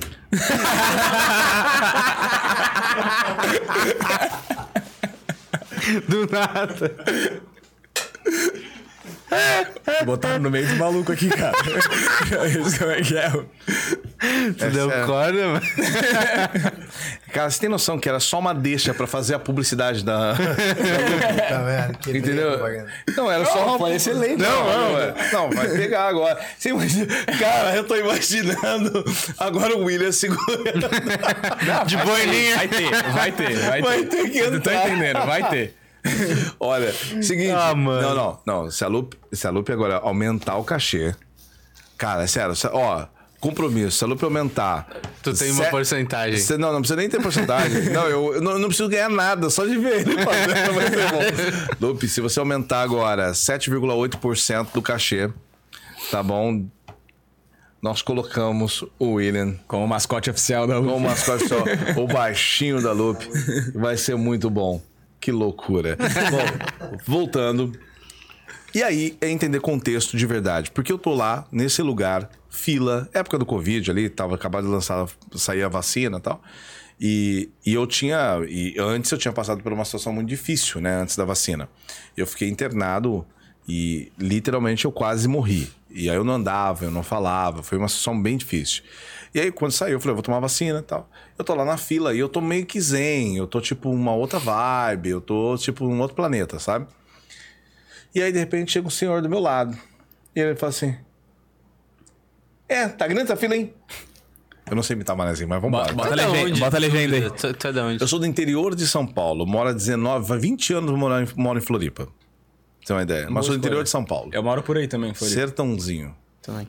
Lá de Ribeirão Preto. E aí, de repente, ele, né? Falei, sim, sim. Aí ele falou, ah, rapaz, eu comecei a falar com ele, tem uma voz boa, né? Trabalha em rádio. Falei, sim, rádio? Trabalhei, mas agora sou aposentado, né? Fiz muito comercial. Ah, faz o comercial aí pra ver. Aí eu. Tipo, pensa na coisa aleatória. Só que aquela fila gigante, alguém pedindo pra você fazer um comercial. E aí eu falei assim, pô, tô com saudade, faz tempo que eu não faço comercial. E aí eu fiz alguns, ah, fiz alguns aí, tal, famosos. Então vamos imaginar os famosos, tá, gente? Só imaginação.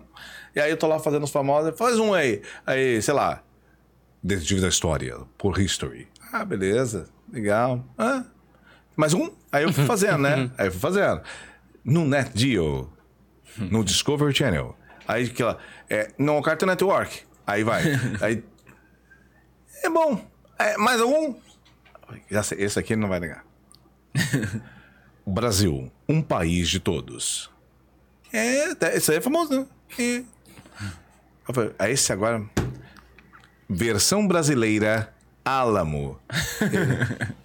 Sem esboçar nada. E eu falei, caraca, velho, onde esse cara vive? Ele falou, é, não, fiz, fizeste, fizeste, fizeste alguma coisa aqui pra Florianópolis? E eu, fiz em... Pode falar a marca? Pode, pode. Pode? Pô, fiz pro Imperatriz. É. Ah! Mentira. Ah, mentira. Imperatriz? Faz aí. É, Ninguém venderá ovos de Páscoa mais baratos que o Imperatriz. Palavra de honra. Ah! Não! Você é famoso? Ah, Aqui, ó. Chamou a fila, todo mundo. É, é famoso aqui, ó. É, locutor de rádio aqui, ó. É, fez Imperatriz. Faz Imperatriz pra todo mundo vir. Falei, caraca. Eu nunca. Aqui é boteco mesmo, a gente conta umas coisas que não pode contar. Putz. Bom, e aí que eu quero chegar com, essa, com esse aprendizado? Não interessa se você fez uma coisa famosa, não interessa se você é uma pessoa super conhecida, não interessa. Se você não falar com o seu público-alvo no sentido do que ele quer ouvir e do que ele precisa ouvir, esquece. Não conecta, não dá liga. Essa é a parte interessante. De prestarmos atenção se nós estamos no contexto certo. Por isso é importante fazer essa troca de personalidade. Por isso é importante nos ajustarmos ao ambiente, nos moldarmos a uma circunstância que possamos, de fato, nos conectarmos. Cara, vale a pena. Vale a pena. Eu tô pé da vida, eu não quero ir para aquele restaurante, não quero sair, não quero sair. Trabalho o dia inteiro, tá, aí ah, vamos lá para casa não sei de quem, vamos lá não sei de onde e tal. E aí de repente, fala, tá bom, vá, vamos lá, vamos lá. Cara, eu chego no lugar, eu posso ter saído arrastado, mas a partir do momento que eu falei, entrei no carro, bum, muda a chavinha. Por quê? Porque eu entendo assim que a minha vida e o meu tempo vale pra caramba, cara. Eu não vou ficar ali naquele lugar, tipo, eu não queria vir aqui. Aí o Pedro falou: vem, vamos lá, vamos lá. Eu vim arrastado, mas olha como eu estou aqui. Felizão. Virou a Então, chavinha. né? Exato, virei a chavinha, entendeu? que maldade. Esse é o ato. Isso é importante, na minha opinião. De você ajustar-se e se entregar de verdade. Se, import- se portar como tal. Isso muda muita coisa. Cara. eu acho que muda eu- muito. uma coisa que tu falou agora, que eu acho que é uma das mais importantes, assim, que eu considero, pelo menos, é Pô, só dar- é. Não, não, não. Tô aqui há duas horas. Não, mas essa me pegou, pô. Essa me pegou. Não, mas de tudo que eu falei. Essa tocou mais, tocou mais. Do valor do tempo, pô. É que eu falo de. Ah, Aí, ó. entendi. Ele vai conectar agora com o business dele. Não, pior que não, pior que não. É que eu acho que a galera não. Tempo é tipo. Tempo- muita. É. Mas é mesmo. Falei que intimidade é inconveniente. Mas muita gente, por exemplo, que trabalha em algum lugar e não gosta de trabalhar onde trabalha e tal, eu acho que essa é a típica pessoa que vai meio que morrer ganhando pouco, sabe? Porque ela não tá valorizando o próprio tempo. É. Não, não no sentido de ganhar dinheiro, que eu acho que consequentemente também traz dinheiro. Se tu tá fazendo alguma coisa que tu gosta, tu tá se valorizando, começa a atrair coisas positivas, assim, P- né? Pode ser por um tempo. Tá tudo É, bem. isso, por um isso, tempo, por um beleza. tempo, aham. Contanto que você saiba por que esse tempo existe. Sim, e pra onde tu quer ir. Pra onde você também. quer ir. É, beleza. Eu, por exemplo, o que eu quero e porque eu acredito minha causa e meu porquê, de verdade, Will. Falando do fundo do coração. Se eu tiver aqui hoje fazer qualquer outra coisa, cara. E não, por exemplo, se a Deck House quiser me contratar pra ir lá e eu fazer os hambúrgueres, Chapeiro. chapeiro, e isso tiver dentro do caminho da- do que eu preciso pra literalmente. Você viu que eu sou bom de merchan, vocês me contratam, tá vendo? Sim, Pô, eu bom. mantenho as marcas, tá vendo? Poxa vida. Entrou no top 3 de merchans que a gente. então, eu vou lá, cara, e trabalho de chapeiro. Eu vou, por exemplo, sei lá, vou trabalhar num, num, numa, num andaime, vou trabalhar como que você quiser, cara. Você, se precisar, ah, cara, olha, pra você alcançar o que- a sua causa, você vai precisar estudar direito. Eu vou estudar direito, entendeu? Se você tiver que fazer isso, cara, você vai ter que se tornar adestrador de cães. Eu vou me tornar adestrador de cães. Eu vou fazer o que tiver que fazer. Mas tá claro pra ti que é uma. Pra etapa, onde eu né? tô indo? Aquilo é caminho, aquilo é um processo, aquilo é um veículo pra chegar aonde eu preciso ir. Entendeu? Chegou Mas mensagem no telefone que a gente eu tem que acho parar. que tu Acabou. tendo- Acabou? Acabou. Acabou. Agora que Eu acho parou, que- não, é só porque a cabeça do Pedro tava aparecendo. Não. É porque ele foi muito pra frente, tava. Não, não, acabou. É Porque eu vi que a direção tava mandando mensagem, eu falei assim, É que às vezes eu preciso me comunicar com a produção. eu entendo. Não, eu Eu, vi então, eu agora. sou o cara que não, não olha o celular. Não, não é isso não, não é isso não. É porque eu vi que o, o, o William, cara, ele é bravo, né, cara? Tipo, ele olhou assim, eu senti daqui a energia falando assim, ei, tá atrapalhando aí, cara. Entendeu? Mas tá tudo bem. Mas de vez em quando, quando a gente produz outros podcasts de outras pessoas, ele fala, pô, eu acho engraçado também. Tipo, ele que faz a produção da maioria dos podcasts que rola aqui, né? Daí o co- convidado tá, tipo, com o microfone aqui assim, falando assim. Ele fala, ô, microfone. Que gentileza! Não, é muita gentileza. Sutil, né? Sutil. Sutil. Eu não quero nem ler o que ele escreveu pra você. Não, foi só uma foto. Não precisou escrever. Ah, foi uma foto. Ele mandou Foi, uma foi assim, foto. o seguinte, foi uma foto com a minha cabeça circulada.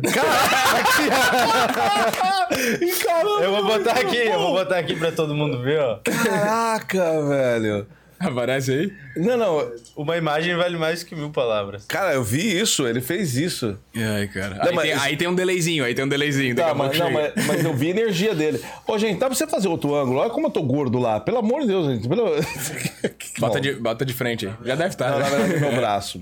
Tô brincando, Tá- tô tá brincando. malhando, né? Tô malhando. Eu comecei hoje. Vocês notaram? Já deu resultado. Bom, vocês viram, né? Cara, eu me, eu me perdi total. Eu ia fazer uma pergunta. Não, você ia fazer uma pergunta sobre a relação do tempo, que você tava falando que é importante que Ah, você tá, se torne. tá. É, quando... É isso, tem que fazer. obrigado, obrigado. Não, é o Pedro faz essa pra mim direto também, conecta os pontos, né? É, mas eu. Tu busca mais assunto que eu, Tô, tô- assim, tô buscando, consegue. mas não sou bom nisso também. Mas tamo, tamo indo. A gente vai se ajudando aqui. Cara, no final se tornou um boteco, né? No final deu boteco, por favor. Vamos lá. Então, mas o que tu falou, quando tu tá consciente que é. Que o que tu tá fazendo hoje é uma parte do processo, uma parte do caminho, daí eu acho que tu nem tem essa percepção de tu tá perdendo tempo, digamos assim. Sim. Porque daí muda a tua percepção sobre aquela atividade, né? Completamente. Que o que me dá uma coisa assim, a galera, por exemplo, comemora que chegou sexta-feira, por exemplo. Tipo, ah, tá contando os dias pra chegar no final de semana, assim. Eu, É. Tem alguma coisa errada ali. É, não né? faz muito sentido, né? É. Que dia que é hoje mesmo? Ups, falta só dois. Falta só dois. Te entendo, cara. Sei como que ele tá. Bom, olha que interessante isso que você fala. A gente tem que olhar para uma cena importante para isso. O inconsciente coletivo de novo. A- cara, as pessoas. É muito difícil a gente querer estudar. É muito difícil a gente querer conhecimento. Eu vou falar uma coisa que vai parecer, vai contra praticamente, vai refutar tudo, vai acabar com tudo que eu disse praticamente, mas eu acredito que existe um contexto. Tem horas que eu sinto vontade de ser ignorante, cara, que eu não quero saber o que eu sei. Dá muito trabalho, mano. É muito difícil você se manter dentro de uma estrutura onde você vê as coisas acontecendo e você não consegue mais conceber aquilo. Você começa a se afastar de pessoas naturalmente, porque você não consegue mais conversar com elas. Entendeu? E tu nem precisa de muito, na verdade, pra fazer isso também, né? Cara, chega uma hora que a conversa não dá, cara. E eu não tô falando de falar bobagem, a gente teve um momento que a gente brincou tal, foi legal pra caramba. Mas é, tem situações que, tipo, que é legal que, é- que é um momento, é, um, é, uma, é uma parte. Agora tem situações que você não consegue mais, você não, você não avança, cara. Você conhece a pessoa cinco anos, e cinco anos é falado só a mesma coisa. Não é, William? Não. Como não? Viu? É disso que a gente tá Não falando. conheço ninguém assim. Não? Ah, a gente conhece, porra, com certeza. E também a gente tava falando que a ignorância. Tu tava falando, né? Que, que tu queria ser ignorante em alguns momentos. É uma Um dádiva, meu, quase. Ele. Ele manja muito tipo de. de linguagem corporal e tudo mais, né? Aí olha só o que que aconteceu com ele, cara. Ele. Sei lá, ele gostava de usar umas droguinhas assim que deixava a cabeça fora da casinha. Assim? Você viu que é boteco mesmo, né? Continua, Boteco, continua, boteco continua. Continua. E aí, ele parou de usar essas droguinhas que deixavam ele fora da casinha, porque enquanto ele tava na viagem dele, ele não conseguia desconectar da questão da linguagem corporal das pessoas. Ou seja, ele não curtia nada da viagem dele, ele ficava só preso em como ele estava se comportando e como as outras pessoas estavam se comportando, e ele ficava bloqueado É, dentro. eu tô aqui agora também, por exemplo, tampando a mesa. Isso aqui é poder, ó. Tipo, dominando tudo, tá vendo? É, então, e aí, pô, a ignorância em alguns momentos é uma benção, porque, pô, se tu fica se Eu só, incomodando com eu só tô sendo todo- dominado aqui, nem sei. Extremamente dominado. Mas eu super entendo, assim, William. Eu- é complicado, porque eu passo por isso também. Quando eu fiz a microexpressões, por exemplo, fiz vários cursos de microexpressão. Cara, olha, hoje eu tô melhor, mas no começo foi. Eu me arrependi. E o pior, né? Eu já vi que no primeiro deu errado. Aí eu fui fazer outro curso. Não, vou fazer com outro que ele vai me ensinar outra metodologia diferente. Nossa, piorou tudo. Mas deu cara. errado em que sentido? Deu errado porque, cara, cara não é para difícil, reparar em velho. tudo, tudo, É. tudo. Por exemplo, ó, vou te dar um exemplo do que aconteceu comigo, eu acredito que vai fazer sentido agora. Quando eu tava no hospital, eu cheguei, então eu não andava, não falava, então eu não me mexia. Só que eu olhava as expressões das pessoas. E eu sabia o que elas estavam dizendo. Por exemplo, quando o médico olhou minha situação e as enfermeiras, tipo assim, literalmente, eles demonstravam que, tipo, Deu ruim. Gente, não, é sério, eu vou falar o que, eles, que, eu, que eu li. E de fato, depois eu perguntei pra eles e foi isso mesmo que eles falaram entre eles, tá? A leitura foi simplesmente falar assim: cara, não adianta a gente nem fazer muito nesse sentido, sabe? Porque a chance dele é muito mínima. Tipo assim, é mínima. Não tem. A possibilidade é quase zero dele sobreviver. A gente podia fazer um episódio só sobre isso, né? É. Foi punk, cara. É Entendeu? massa, é massa. Eu acho foi muito irado. Tem, um o perfil que eu sigo, é o Vitor. É. Eu- então, eu fiz com o Vitor também, que eu, eu fiz com ele, fiz é, tamborim, fiz com uma galera também. Fiz com o Alexandre Monteiro, que é de Portugal, que é um cara incrível também. Tem uma galera, conheço, conheço quase todos nesse meio, né? E microexpressões foi uma das coisas, mas não é a minha especialidade, mas eu gosto dela. Mas as expressões corporais, que nem eu brinquei aqui de ocupar a mesa, a gente já percebe que tipo de perfil que é esse. Eu não tenho esse muito perfil eu acabo aprendendo a lidar com ele de acordo com o tempo por motivos específicos da obra. Né? Que tipo de energia que eu quero passar, que tipo de coisas que eu quero sentir. Porque muitas vezes nós somos muito mal interpretados. Ai, cara, mas, cara, você tem que ser você mesmo, sabe? Seja só você. Cara, se eu fosse só eu, eu não estaria aqui agora. A primeira vez que eu subi num caminhão lá, que era pra anunciar a dupla sertaneja, eu urinei nas calças, na frente de todo, na frente de todo mundo. Eu perguntei a voz, né? Entendeu? é, é um negócio punk, cara. É um negócio complexo. O que eu quero chegar com isso? Nós precisamos, é, digamos que entender quem nós somos. E tá tudo bem fazer ajustes. Tá tudo bem é, nos moldarmos a uma nova perspectiva e, nos, e, e existir essa evolução ao longo do tempo. Poxa, é por isso que a gente fala com pessoas mais das antigas, que você vê que elas continuam com o pensamento de 40, de 50 anos atrás. Não muda, cara. Aquele mindset também muitas vezes fixo que não, não se ajusta, não é, não consegue fazer um pequeno ajuste. E isso eu acredito que não seja você mesmo. Eu, eu defendo isso. Não seja você mesmo. Seja a sua melhor versão para aquele momento. Sabe? Seja a sua melhor versão para aquilo. Porque, por exemplo, eu sou um cara medroso, cara. Eu tenho fobia social, eu tenho medo de gente. E aí? O meu porquê, a minha causa é tão grande que eu tenho que transcender esse meu medo. Tenho que transcender meu ego, inclusive. E eu crio várias ferramentas justamente para lidar com esse tipo de coisa. E nós precisamos começar a literalmente a ver essas situações de forma um pouco mais sérias. E de falar assim, cara, primeiro eu preciso saber quem eu sou para descobrir quem eu posso ser.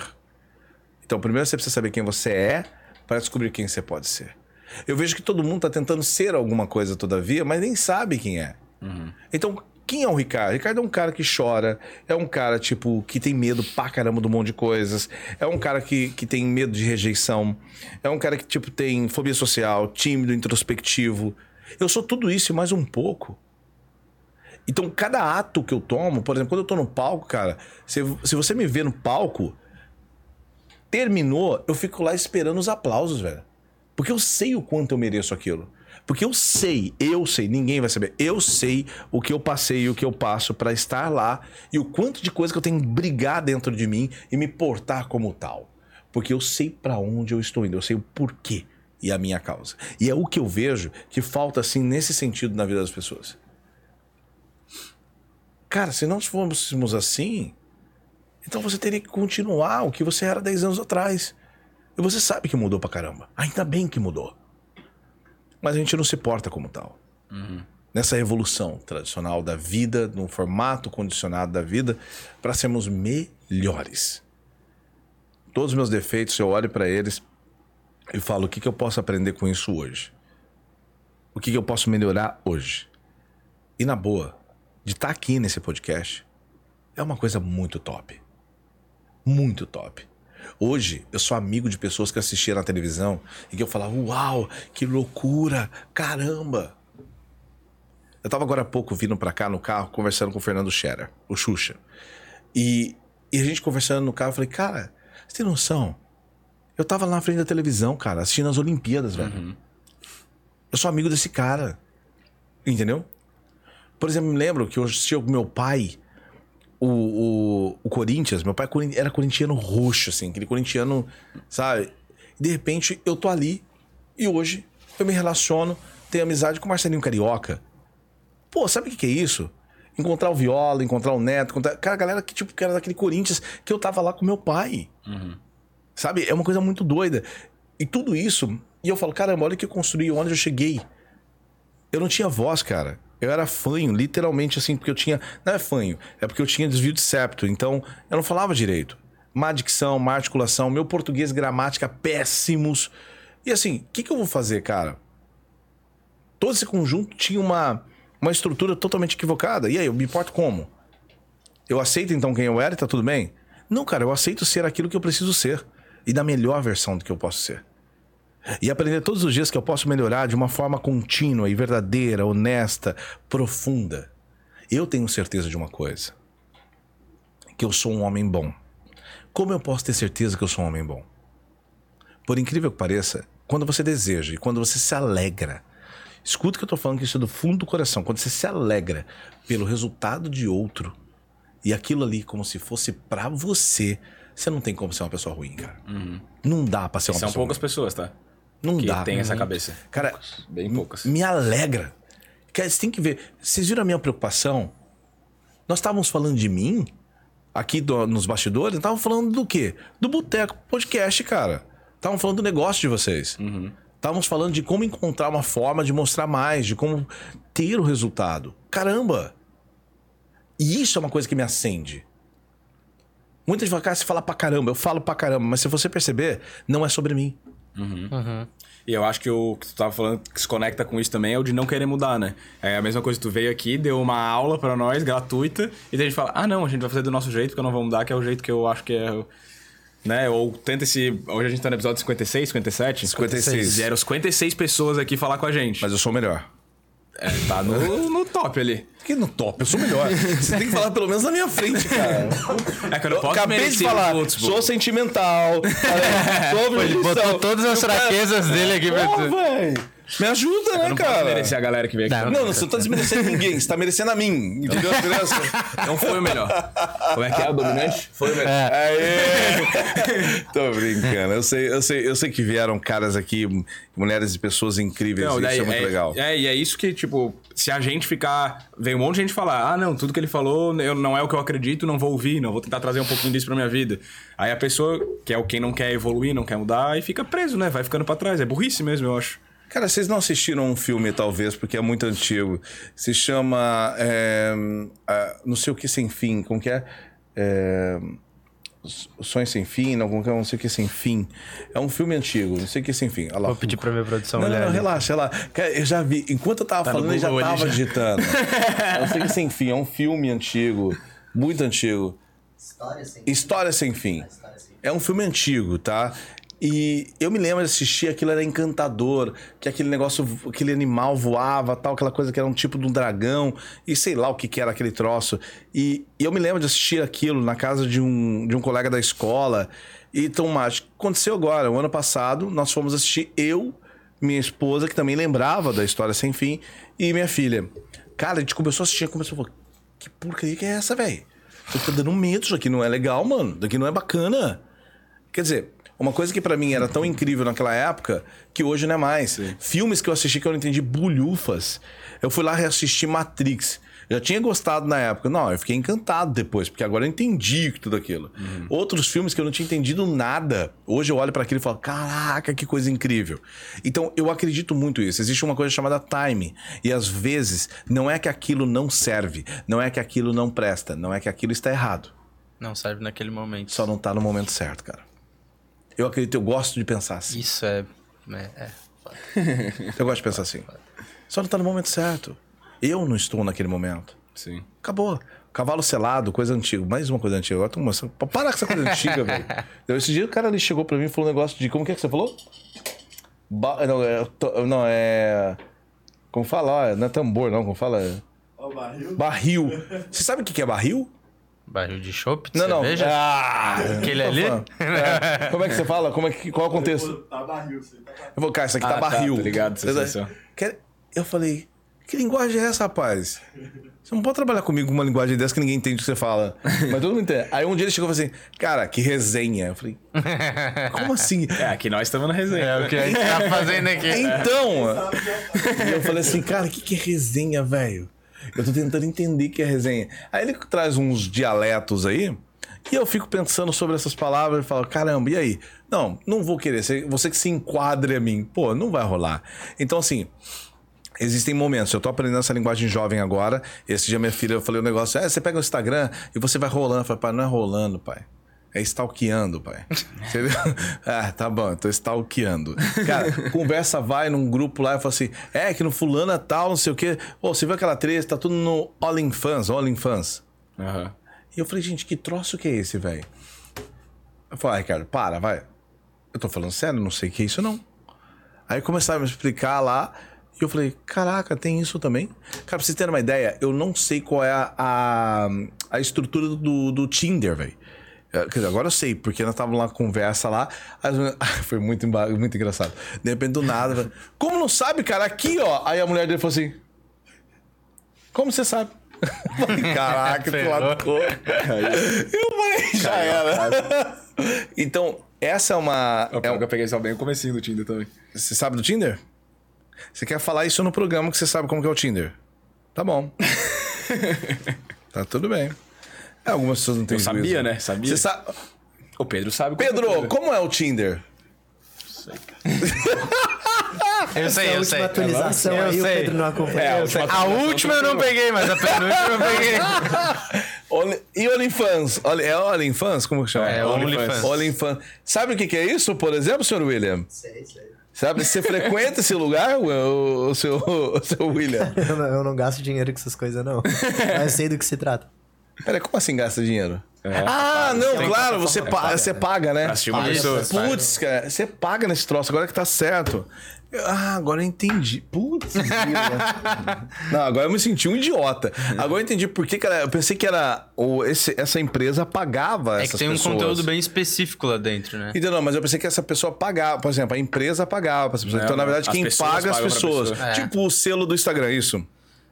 Não? Não, não. Tipo não. assim. Não, tipo, Tipo assim, assim, tu abre uma live lá, mas a OnlyFans- live é fechada. Pra entrar, tu paga 5 Deixa eu deixar claro, amor, não tô falando que eu vou mexer nesse negócio, amor. Tô só Mas tem, saber gente, mas tem gente que tá inovando nisso aí. Tipo, porque antes era mais um conteúdo sexual, assim.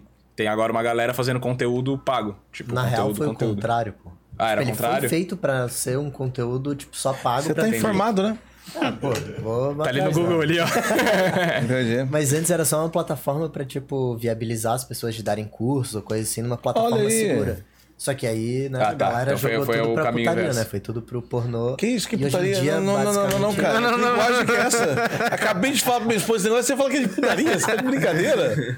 Depende pra o que tu pagar, né, cara? Não, mas, cara, você não entendeu, não vai ter contexto esse troço. Entendeu? É que nem um dia, uma moça me deu uma carona saindo de uma. De um, de uma- de um evento. Ela, tipo, organizou lá uma parte e tal. E tava ela e uma outra moça também, empreendedora. E de repente, cara, ela falou assim: Ricardo, você... e ela conhecia muito uns amigos, tínhamos amigos em comuns e tal. Olha, se você tá indo pro hotel lá, não vou. Te deixa lá, não precisa pedir Uber, não. Eu falei, Começou melhor errado. Uber. Deixa comigo que eu sou um cara experiente, vou de Uber, né? E nesse negócio eu vou de Uber, eu falei, não, pá, Ricardo, pelo amor, para com isso, tal, não sei o quê. Nós somos tudo bem casadas. Eu falei, também sou bem casado. Aí a outra falou assim, ah, vai na frente. que eu vou descer primeiro. Eu falei, isso aqui não vai dar certo, cara. Eu sei que eu tô errado, velho. E eu entrei no carro. Fui no banco da frente e tal, tudo mais. Não, cara, olha, nada a ver, né? Beleza, tamo indo. Ah, você passou, é na rua de trás. Tá bom, vou dar a volta. E era uma rua, cara, que ela tinha que dar a volta lá longe. Então ela pegou e virou mesmo, assim. De frente a um motel. Então ela foi lá até e desceu. Você tem noção se alguém me tira uma foto? Como eu vou explicar, velho? Mas isso é bom tu contar isso aqui pra ficar bem claro que há Não. mal entendidos Não, mas às é- vezes, né? Esse é insight Assista aqui. Tô vendo, um monte de gente pegando esse trecho, recortando e deixando salvo no celular. Assim, entendeu? Não Isso posso explicar. Aqui, ó, aconteceu com o cara lá. ó. O cara é sério, hein? Cara- E aí e tal. E a gente ia contando isso e rindo e tudo mais.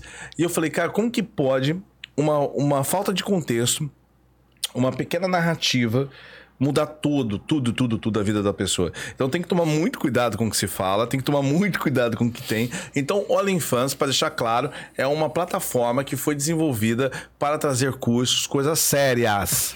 E que depois outras coisas sérias foram embutidas lá. É. Ponto. Ponto. Então, senhor William, coloque direito suas argumentações aqui no programa de hoje, tá? Só para deixar claro. Entende? Ser mais cuidadoso, então. Claro. Acabou Eu de lascar com a vida do monte de gente. também. Eu, a minha mulher trabalha lá no Tacorubi, né? Daí um dia eu fui almoçar com o pessoal da empresa que eu trabalhava antes. Tá sendo revelado, é boteco mesmo, já era. É boa, essa é boa. Daí eu fui almoçar com o pessoal que trabalhava comigo antes, da, na empresa que eu trabalhava antes. Daí a gente de vez em quando marca, uma vez por mês, assim, um almocinho da galera pra se encontrar. Aí uma das meninas tem, acabou de ter filho. Filha. Não, filho, filho.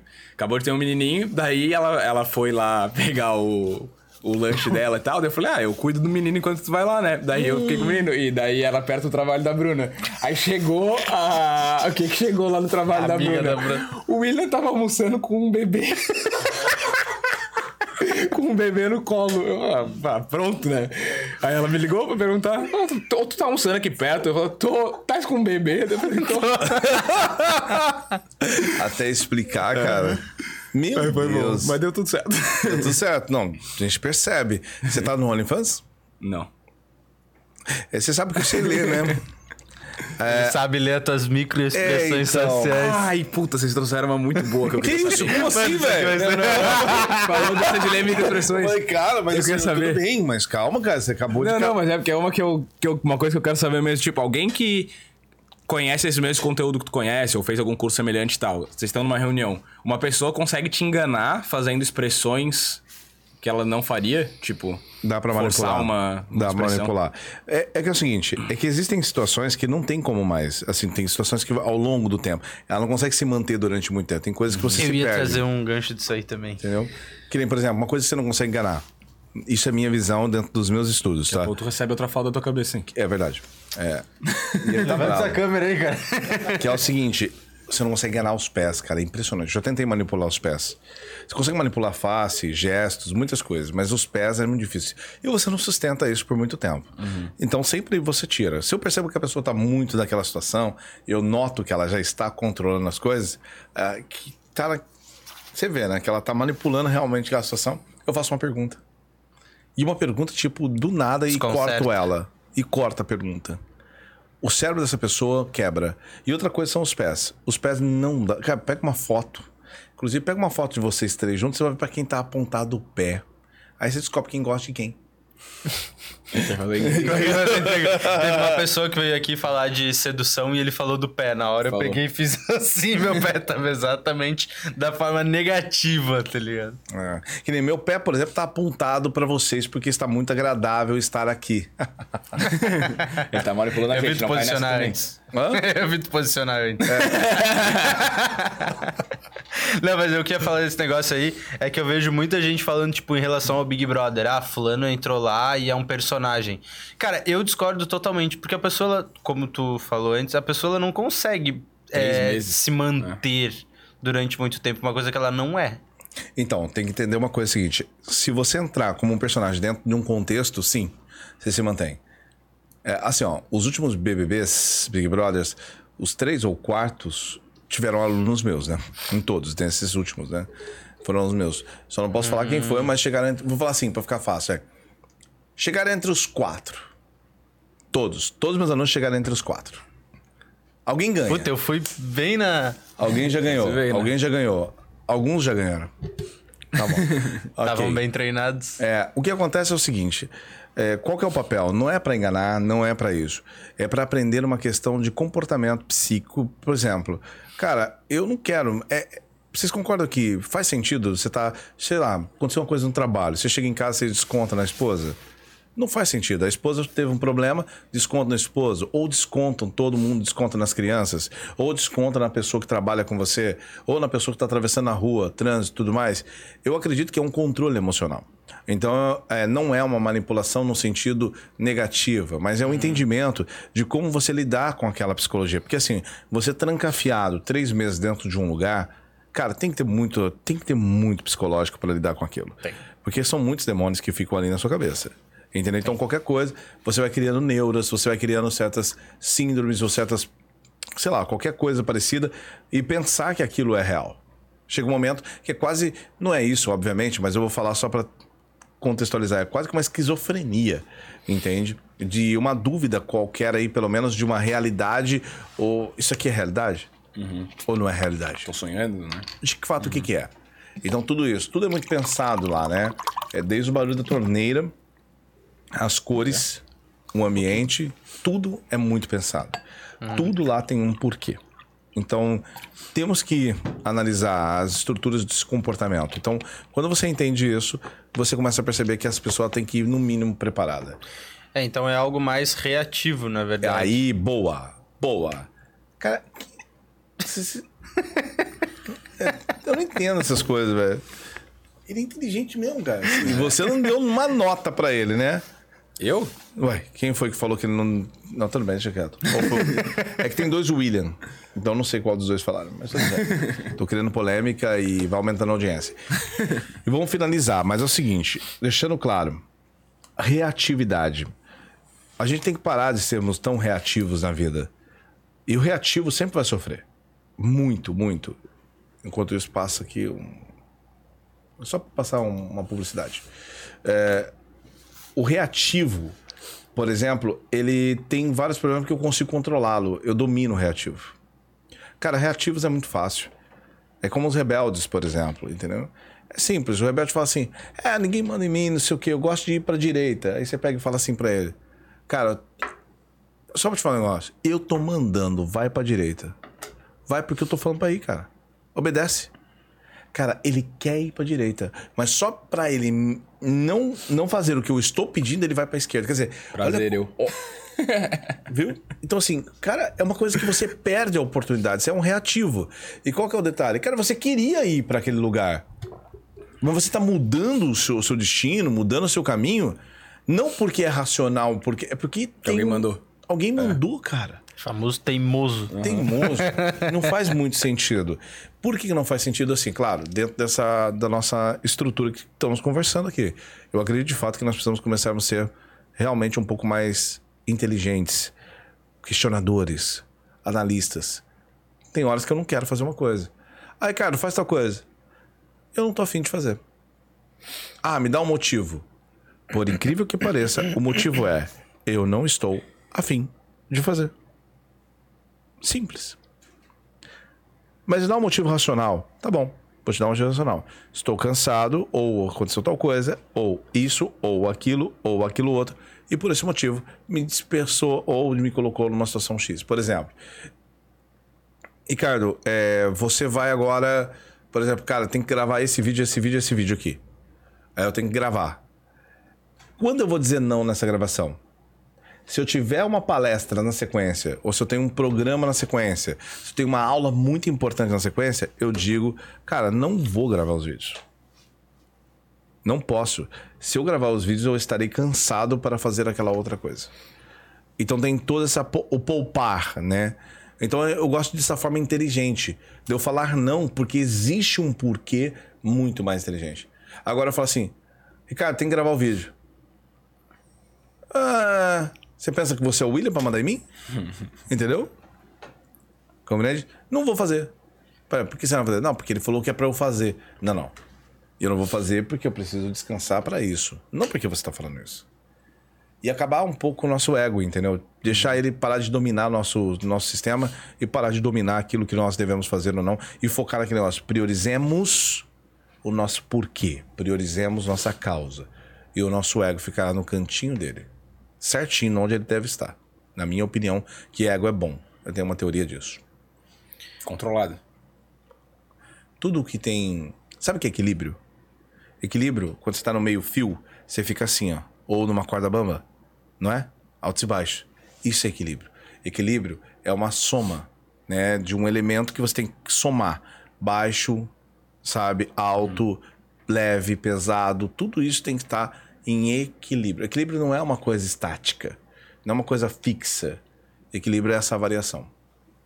Então, equilíbrio sim, tem que ter variação.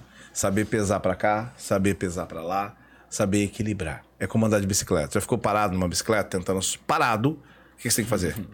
Tem que ficar assim, ó, tentando equilibrá-la, movimentá-la. E a mesma coisa é, por isso a gente sempre fala, você quer ficar com a bicicleta parada, se equilibrando, vai gastar muita energia. Tenta fazer isso andando, que você vai ver que é fácil. muito mais fácil. Então, por isso, convido a todos que estão assistindo a colocarem seus projetos, a colocar a sua vida, suas missões, colocar o seu porquê em ação e fazer o que tiver que fazer em movimento. E se tiver que parar, que seja para fazer um essencialismo de verdade, que é analisar os fatos, entender aquilo, falar, cara, é isso e agora é executar. Você não precisa pensar mais, porque agora foi decidido. Então, pense bem antes, execute e assim sucessivamente. Só executar também não é tão bom, porque aí você tem que ficar arrumando muito problema e aí você acaba desistindo porque você deixou coisas que eram simples, que precisavam só de um detalhe de ajuste, ou mapear, ou planejar. Devemos ser, sabe o quê? Pilotos de avião. Sejamos pilotos de avião. Por quê? Não interessa se você tem 10 mil horas, 100 horas, não interessa. Você vai ter que fazer um checklist. Você acabou de pousar, vai ter que fazer o checklist inteiro de novo. Só que na vida e no trabalho nós perdemos essa possibilidade, ou sei lá, possibilidade nós temos, mas não colocamos isso em ação de fazermos checklists. Façamos checklists, checklists e vamos ter uma vida melhor. Quando eu vou viajar, eu olho meu checklist lá e falo: "Ah, opa, tem tudo lá". Pronto. A chance agora de eu esquecer alguma coisa diminuiu, nossa, 100%. É muito difícil eu esquecer. Por quê? Porque tem um checklist. Essa é uma coisa muito importante. A gente estava falando do evento que vai acontecer. Eu falei, cara, nesse evento, precisamos, cadê? Vamos lá. Tem checklist para tudo. Por exemplo, o, o slide é, 24, ele tem a cor X, então toda a parede, toda a lateral vai acender a luz tal durante tanto tempo, porque vai entrar outro slide que vai gerar essa emoção, que a trilha tem que fazer parte disso. É um cinema. Tem que ouvir, tem que haver tudo isso, tem que haver esse sincronismo, mas para isso precisa de um checklist, precisa, na verdade, de um, de um cronograma, precisa de um mapa mental para poder deixar isso organizado. E quem me conhece sabe que eu sou um cara do mapa mental, adoro esse troço. Gente, é, tem café? Tem pão? Porque é café da manhã daqui a pouco, né? Café da manhã. Só pra- Pra gente fechar, é... daqui a 11 dias teremos um evento aqui em Floripa. 11 dias. É, contando agora, daqui, daqui a pouquinho já 10 Já dias. 10. Dia 11, 11 de junho, pra quem tá acompanhando ao vivo, tem um aclive, que é como influenciar e também ter acesso ao network que você já tem. É dentro do network que você já tem. Você não vai precisar de ir fora. A gente usa muito pouco os nossos próprios recursos. Como usamos poucos nossos talentos, usamos pouco nossa capacidade, nós nos inferiorizamos demais e assim não colocamos nossos acessos a funcionar. Temos muito contatos, blum, blum, blum, mas temos poucos acessos. Temos até influência, podemos influenciar, mas isso não significa ter acesso. Eu mandei mensagem para vários artistas, várias pessoas, personalidades, e foi incrível. Quando eu percebo que eu falo com elas e ela me liga de volta, isso é o quê? Influência. Só que quando elas pegam e falam assim, cara, você consegue postar isso pra mim? Você gravaria esse vídeo pra mim? Você falaria de mim? Você divulgaria isso? Ela fala, sim, estou fazendo isso agora. Isso é acesso. A liberdade de eu poder explicar pra ela o que eu estou pedindo de fato e ela falar, cara, pode me dar aqui que eu faço, isso é um acesso profundo. E eu quero mostrar passo a passo como uma pessoa pode influenciar através de uma comunicação assertiva. Uma comunicação que conecta, uma comunicação, uma comunicação literalmente humanizada. E precisamos humanizar, cara, porque tá chato pra caramba, entendeu? É legal ser amigo das pessoas. Eu tenho uma filosofia que quero dizer pra um monte de gente, menos pra ele. Que é o seguinte. Tô brincando, ele nem ouviu, mas tá tudo certo. Que é o seguinte. O verdadeiro amigo não é aquele que você conhece 10, 20, 30 anos. O verdadeiro amigo é aquele que toma atitudes nobres com você. Pode ser com você com alguém que você ama. Ali na rua, você não conhece aquela pessoa. É um morador em estado ali, um morador ali de rua, ali, estado de rua. Ele salvou alguém que você ama muito. A partir daquele instante, adivinha o que você faz? Cara, você leva ele pra tua casa, ou encontra formas, ou dá, encontra um abrigo, sei lá, você faz alguma coisa por ele. Porque nós somos assim. Queremos cuidado que cuidou de nós. É impressionante. Entendeu? Somos até egocentristas nisso, umbiguistas também, como eu chamo, que olha pro seu próprio umbigo. Porém, existe também essa relação de que quem toma atitudes nobres com a gente tem o nosso coração, tem o nosso tempo. Ou pelo menos assim deveria ser. Não tenho dúvidas. Cara, só tenho a te agradecer. Obrigado. Foi muito bom, muito bom mesmo. Acho que agora o William vai entrar na linha. É difícil, né? É, a gente.